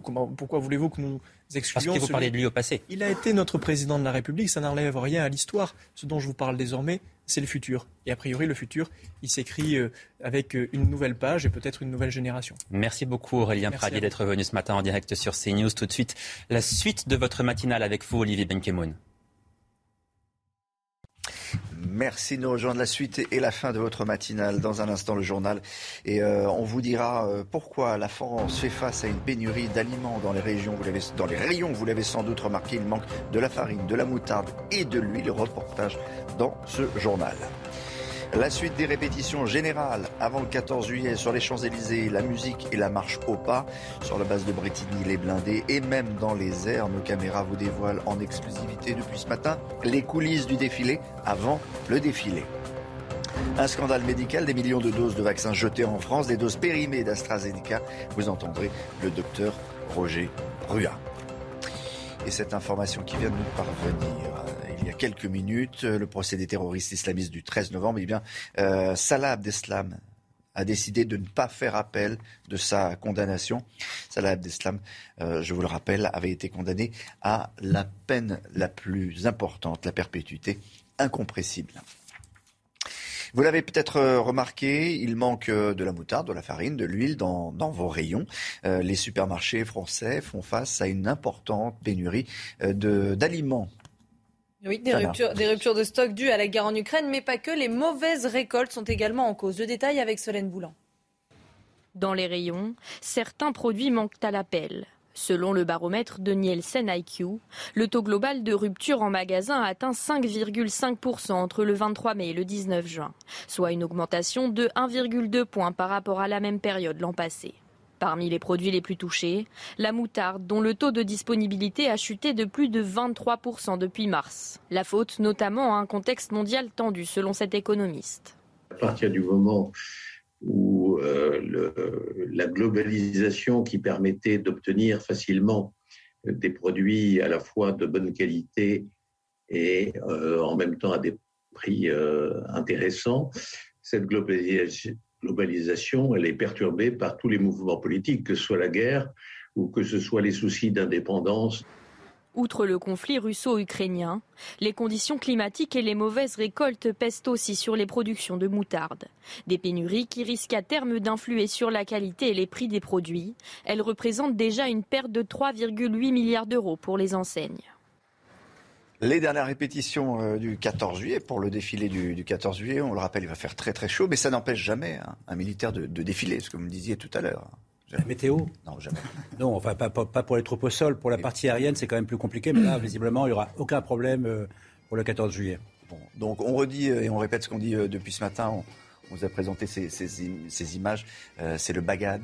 C'est la marine. Hein, c'est le Bagad de Landoué. C'est une unité de la marine nationale qui qui joue de la musique militaire, qui accompagne les cérémonies, qui a la particularité d'être euh, avec des instruments euh, qui sont euh, des cornemuses et des bombardes. Là, on la voit dans la configuration instrument avant, c'est un peu différent, mais ils vont inaugurer le défilé par des obades, cinq obades qui vont jouer pour, lancer officiellement le, défilé aérien. Voilà, les obades, ce n'est pas un pas militaire. Hein. Non, ce sont des obades. C'est de, la musique. On va dire des obades de type civil. Ouais, de type de type civil. Et tout à l'heure, euh, bah, l'un des membres nous expliquait quand même qu'il y avait y a un anniversaire. Hein. C'est c'est les 70 ans de, la création. Ils ont composé, ils ont composé, euh, ils ont créé de de, de nouveaux, euh, spécialement composés pour de nouveaux euh, de nouveaux morceaux. Ça se passe dans les airs aussi le, le défilé. Eh oui, c'est pour Général Clermont que je vais l'apprendre. Régine Delfour et Sacha Robin ont pu embarquer dans un Airbus A400M. Regardez. Un gros truc. Alors l'A400M, c'est un euh, avion euh, de transport. Il peut, euh, vous voyez, la carlingue où il peut transporter du matériel. Hein. On peut rentrer deux chars dans, cet avion. Nous avons décollé à 13h, à 13h15. Nous étions en Ile-de-France puisque nous avons volé à 300 km heure. À 14h, l'heure de passage a été donnée. Nous étions derrière la patrouille de France. C'est une réussite pour le capitaine.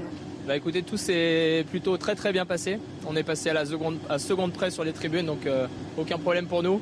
Euh, comme vous pouvez le voir dehors, il fait vraiment très très très beau aujourd'hui. On a un peu de chance euh, jeudi, c'est prévu que ce soit également la, même météo. Donc ça risque d'être un beau spectacle. C'était l'ultime répétition avant le jour J, ce jeudi 14 juillet. Le défilé aérien commencera à 10h30. 10h30, qu'est-ce qui va se passer? D'abord, c'est toujours la patrouille de France qui ouvre euh, le défilé aérien. C'est toujours la patrouille de France qui, euh, traditionnellement, ouvre le défilé aérien. Donc, euh, les Alpha Jet de la patrouille de France. Il y a les neuf Alpha, Jet en formation Big Nine. On, verra, ça, demain. C'est une tradition avec leur, leur, fumigène bleu-blanc-rouge mhm. qui marque le lancement du défilé. Donc le défilé aérien d'abord, puis le défilé des troupes à pied, puis le défilé des troupes motorisées et ça se conclura par euh, le défilé des hélicoptères. Et vous aviez raison. Tout ça dans une créneau de deux heures. Évidemment, et vous aviez raison de, dire que on parlera beaucoup de la patrouille de France parce que demain le leader de la patrouille de France sera avec nous euh, sur ce plateau. Et puis euh, on voulait dire également qu'une page se tourne pour un avion mythique qui s'appelle le, Mirage 2000 que vous connaissez bien, vous avez piloté. ça sera son, son dernier 14 juillet. Euh, c'est un avion euh, dont vous allez nous dire quelques mots. C'est l'avion de combat qui a été euh, sur les grands théâtres d'opération ces dernières années, notamment l'Irak. C'est un avion, c'est la version C du Mirage 2000. Il y a eu quatre versions dans l'armée de l'air. C'est la version de défense aérienne. On le voit avec son insigne des forces aériennes françaises libres, l'escadron de chasse de 5 Île-de-France. un avion qui a été de toutes les opérations depuis la guerre du Golfe de 1991 et qui a continué à opérer en Afrique là très dernièrement. Et donc une page qui se tourne, un avion qui a fait beaucoup de bonheur, en tout cas parmi les pilotes et parmi les mécaniciens et qui est poussé dehors par le Rafale, qui fait tout ce que fait ce Mirage. Mais mieux. mieux.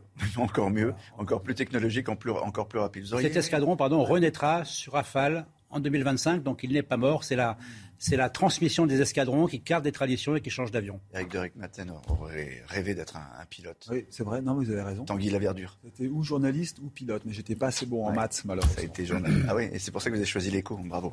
Allez, dans le reste, le, reste de l'actualité, Chana. Eh la France jette près de 4 millions de doses de vaccins AstraZeneca. Elles sont périmées depuis le mois euh, de mai dernier. 220 000 doses avaient déjà été jetées au mois de mars. Cela pourrait représenter 11 millions d'euros de pertes. Pour euh, le médecin Roger Rua, le gouvernement a juste mal géré l'approvisionnement de ces vaccins. Écoutez, il était avec nous à 6h30. Ça veut dire probablement quand même qu'il y a eu un défaut d'anticipation sur les commandes déjà, euh, et ensuite sur l'utilisation du vaccin. Il semblerait donc que l'AstraZeneca est euh, validé pour la, dose de rappel des plus de 65 ans. Et donc, on est certainement en déficit de revaccination de rappel pour les plus de 65 ans. Il était prévu probablement qu'il y en ait plus euh, avant l'été. Et on voit bien que le déficit apparaît, enfin le déficit de dose apparaît là. La population sur Terre va dépasser les 8 milliards d'habitants avant la fin de l'année. Brigitte Millot, bonjour. Vous savez comment ça va se passer? Parce que c'est précis. Ça va être le 15 novembre. Le 15 exactement, le 15e novembre. Qui sera le, le, le, 8 milliardième euh, individu sur Terre? Bon, j'ai pas la réponse encore. Moi non plus. Je suis désolée. désolée Olivier, mais en tout cas, c'est un record. On n'a jamais été aussi nombreux. La population mondiale devrait continuer de croître pour atteindre 10,4 milliards en 2080 avant de se stabiliser jusqu'en 2100. Yael Benamou s'apprête à franchir une étape importante. À compter du 15 novembre, nous serons 8 milliards d'êtres humains sur Terre. Nous n'avons jamais été aussi nombreux. C'est un milliard de plus qu'en 2010 et la tendance ne devrait pas s'inverser. Le cap des 10 milliards pourrait être atteint dès 2059 pour se stabiliser ensuite. Une stabilisation liée à la baisse de la natalité. Chaque femme donne naissance à de moins en moins d'enfants, de 2,3 actuellement contre 1,8 en 2100. La pandémie de Covid-19 a eu des effets sur la démographie mondiale. Le virus a fait bondir la mortalité de plus de 12% durant deux ans, avec 14,9 millions de personnes décédées. Et si les deux géants du continent asiatique sont au coude à coude, en 2050, les Chinois seront 1,317 milliards et les Indiens, beaucoup plus nombreux, 1,668 milliards. Un séisme qui va marquer le début d'un déclin irréversible pour la Chine, car au milieu du 19e siècle, un tiers de l'humanité vivait dans ce pays. En 2100, ce ne sera plus que 10%. 8 milliards d'individus, ça fait beaucoup. On va en reparler dans un instant dans la chronique santé. Bonjour, rebonjour, docteur Millot. 8 euh, milliards d'individus, on l'a dit, hein, pour le 15 novembre. 2022 précisément. Qui sera le, 8 milliardième? Euh, ça sera un Indien, ça sera un Chinois, ça sera a priori, un petit Français. plutôt un Indien, puisque les, la densité en Inde va dépasser la densité en Chine, qui est une hmm. première. Alors, ce Avec des pays d'ailleurs très différents. Il va y avoir euh, une grosse densité humaine au Pakistan, euh, Nigeria. Les choses vont changer. Et en revanche, dans nos pays, ça va diminuer. La fertilité diminue mais c'est ce qu'il faut dire parce qu'on euh, a l'impression quand même les, les femmes portent en moyenne deux enfants. Euh, donc on n'est pas dans, dans, pas dans le renouvellement. on est à 1,8 en, en, France. Euh, la fertilité diminue encore plus en Italie, la densité, enfin la, la fécondité, pardon, euh, en Italie, en Allemagne, mais en France aussi, elle a diminué. Elle était à 2,1 euh, il y a une trentaine d'années. On est à 1,8 enfants par femme actuellement. Donc ça diminue. Euh, bon, il y a plusieurs causes évidemment à tout cela, hein, mais la cause essentielle, c'est l'âge. Et puis peut peut-être une méconnaissance euh, de, de notre corps humain. Hein. Je crois qu'il faudrait à nouveau apprendre un petit peu à tout le monde comment ça fonctionne. Attendez, soyez précis. Par exemple, chez les femmes, il ne faut pas penser que euh, la fécondabilité, c'est euh, on-off. Euh, une vie, on peut avoir des enfants avant la ménopause, puis après la ménopause, la machine est cassée, on peut plus en avoir. Non, ça marche pas comme ça. En fait, la fertilité, elle diminue avec l'âge, et ça, c'est important. On va le voir. Hein. Regardez, 25% de chances d'avoir un enfant entre 20 et 30 ans, ça passe à 12% à 35 ans, et ça passe à 6% à 40 ans. Or, l'âge de la grossesse, vous le savez, euh, on fait des enfants de plus en plus tard. Donc, il faut bien comprendre que la fertilité diminue avec l'âge. Et on se retrouve avec des couples qui consultent de plus en plus pour des difficultés à avoir un enfant. On va le voir. Euh, on a, euh, évidemment, ça augmente aussi avec l'âge. À 30 ans, un couple sur quatre consulte pour des difficultés à avoir un enfant. À 35 ans, ça passe à un couple sur trois. Et à 40 ans, c'est un couple sur deux qui consulte pour des difficultés à avoir un enfant. Alors donc il y a déjà cette connaissance hein, de, notre corps, de notre réserve ovarienne, nous les femmes. Mais attention, attention, s'il y a un domaine dans lequel la parité est respectée, c'est aussi ce domaine-là, parce que les hommes aussi sont euh, en cause. On va voir, c'est 30%, 30%.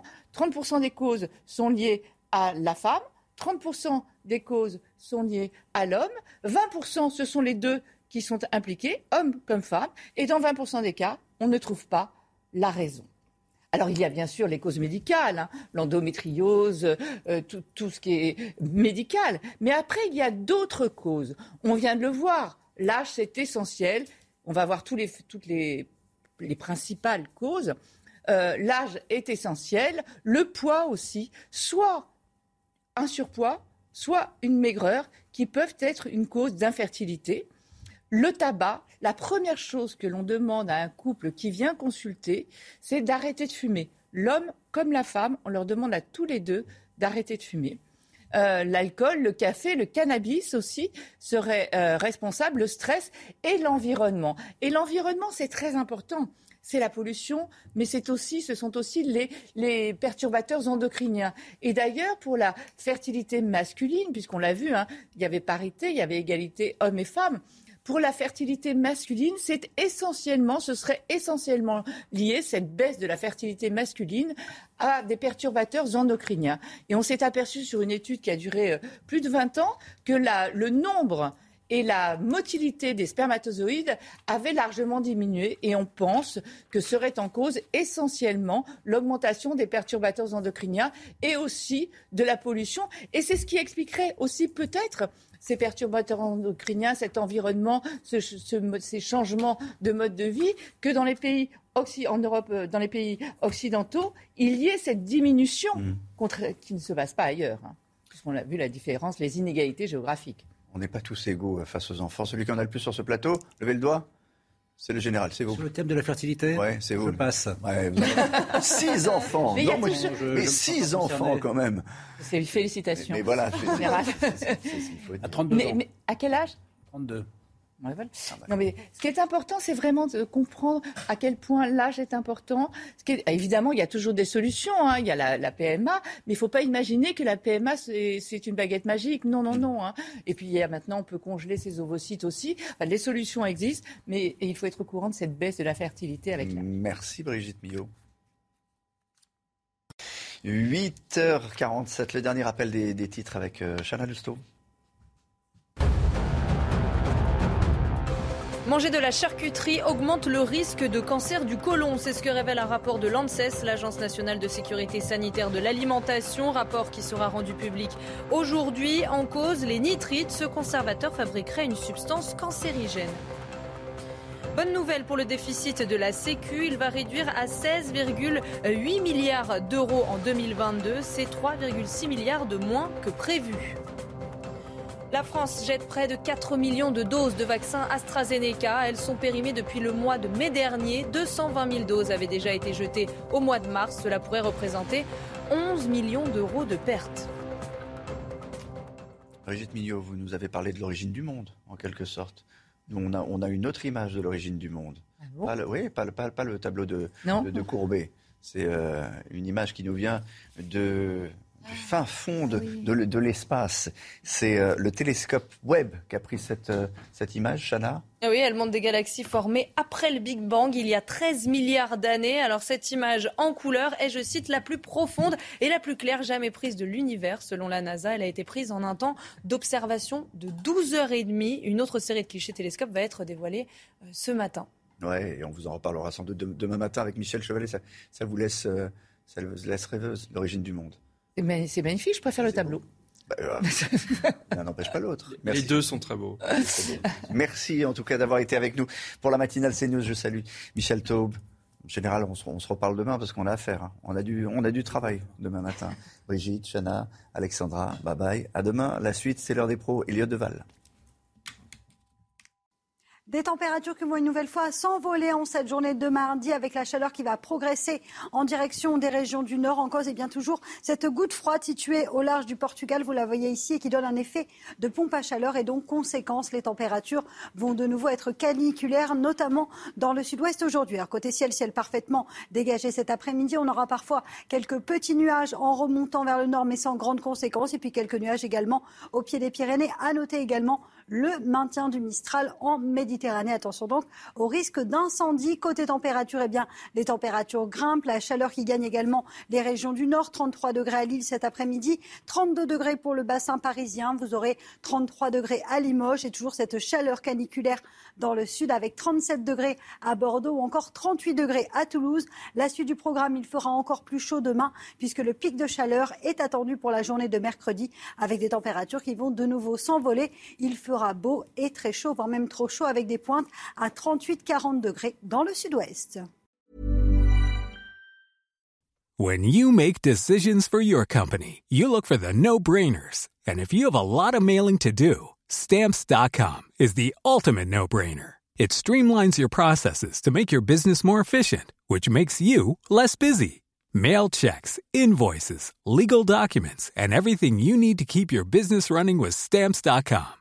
Seamlessly connect with every major marketplace and shopping cart. Schedule package pickups and see your cheapest and fastest shipping options from different carriers with rates up to 89% off USPS and UPS rates. And with the Stamps.com mobile app, you can take care of mailing and shipping wherever you are. Make the same no-brainer decision as over 1 million other businesses with Stamps.com. Sign up with Code PROGRAM for a four-week trial, plus free postage and a free digital scale. No long-term commitments or contracts. That's Stamps.com.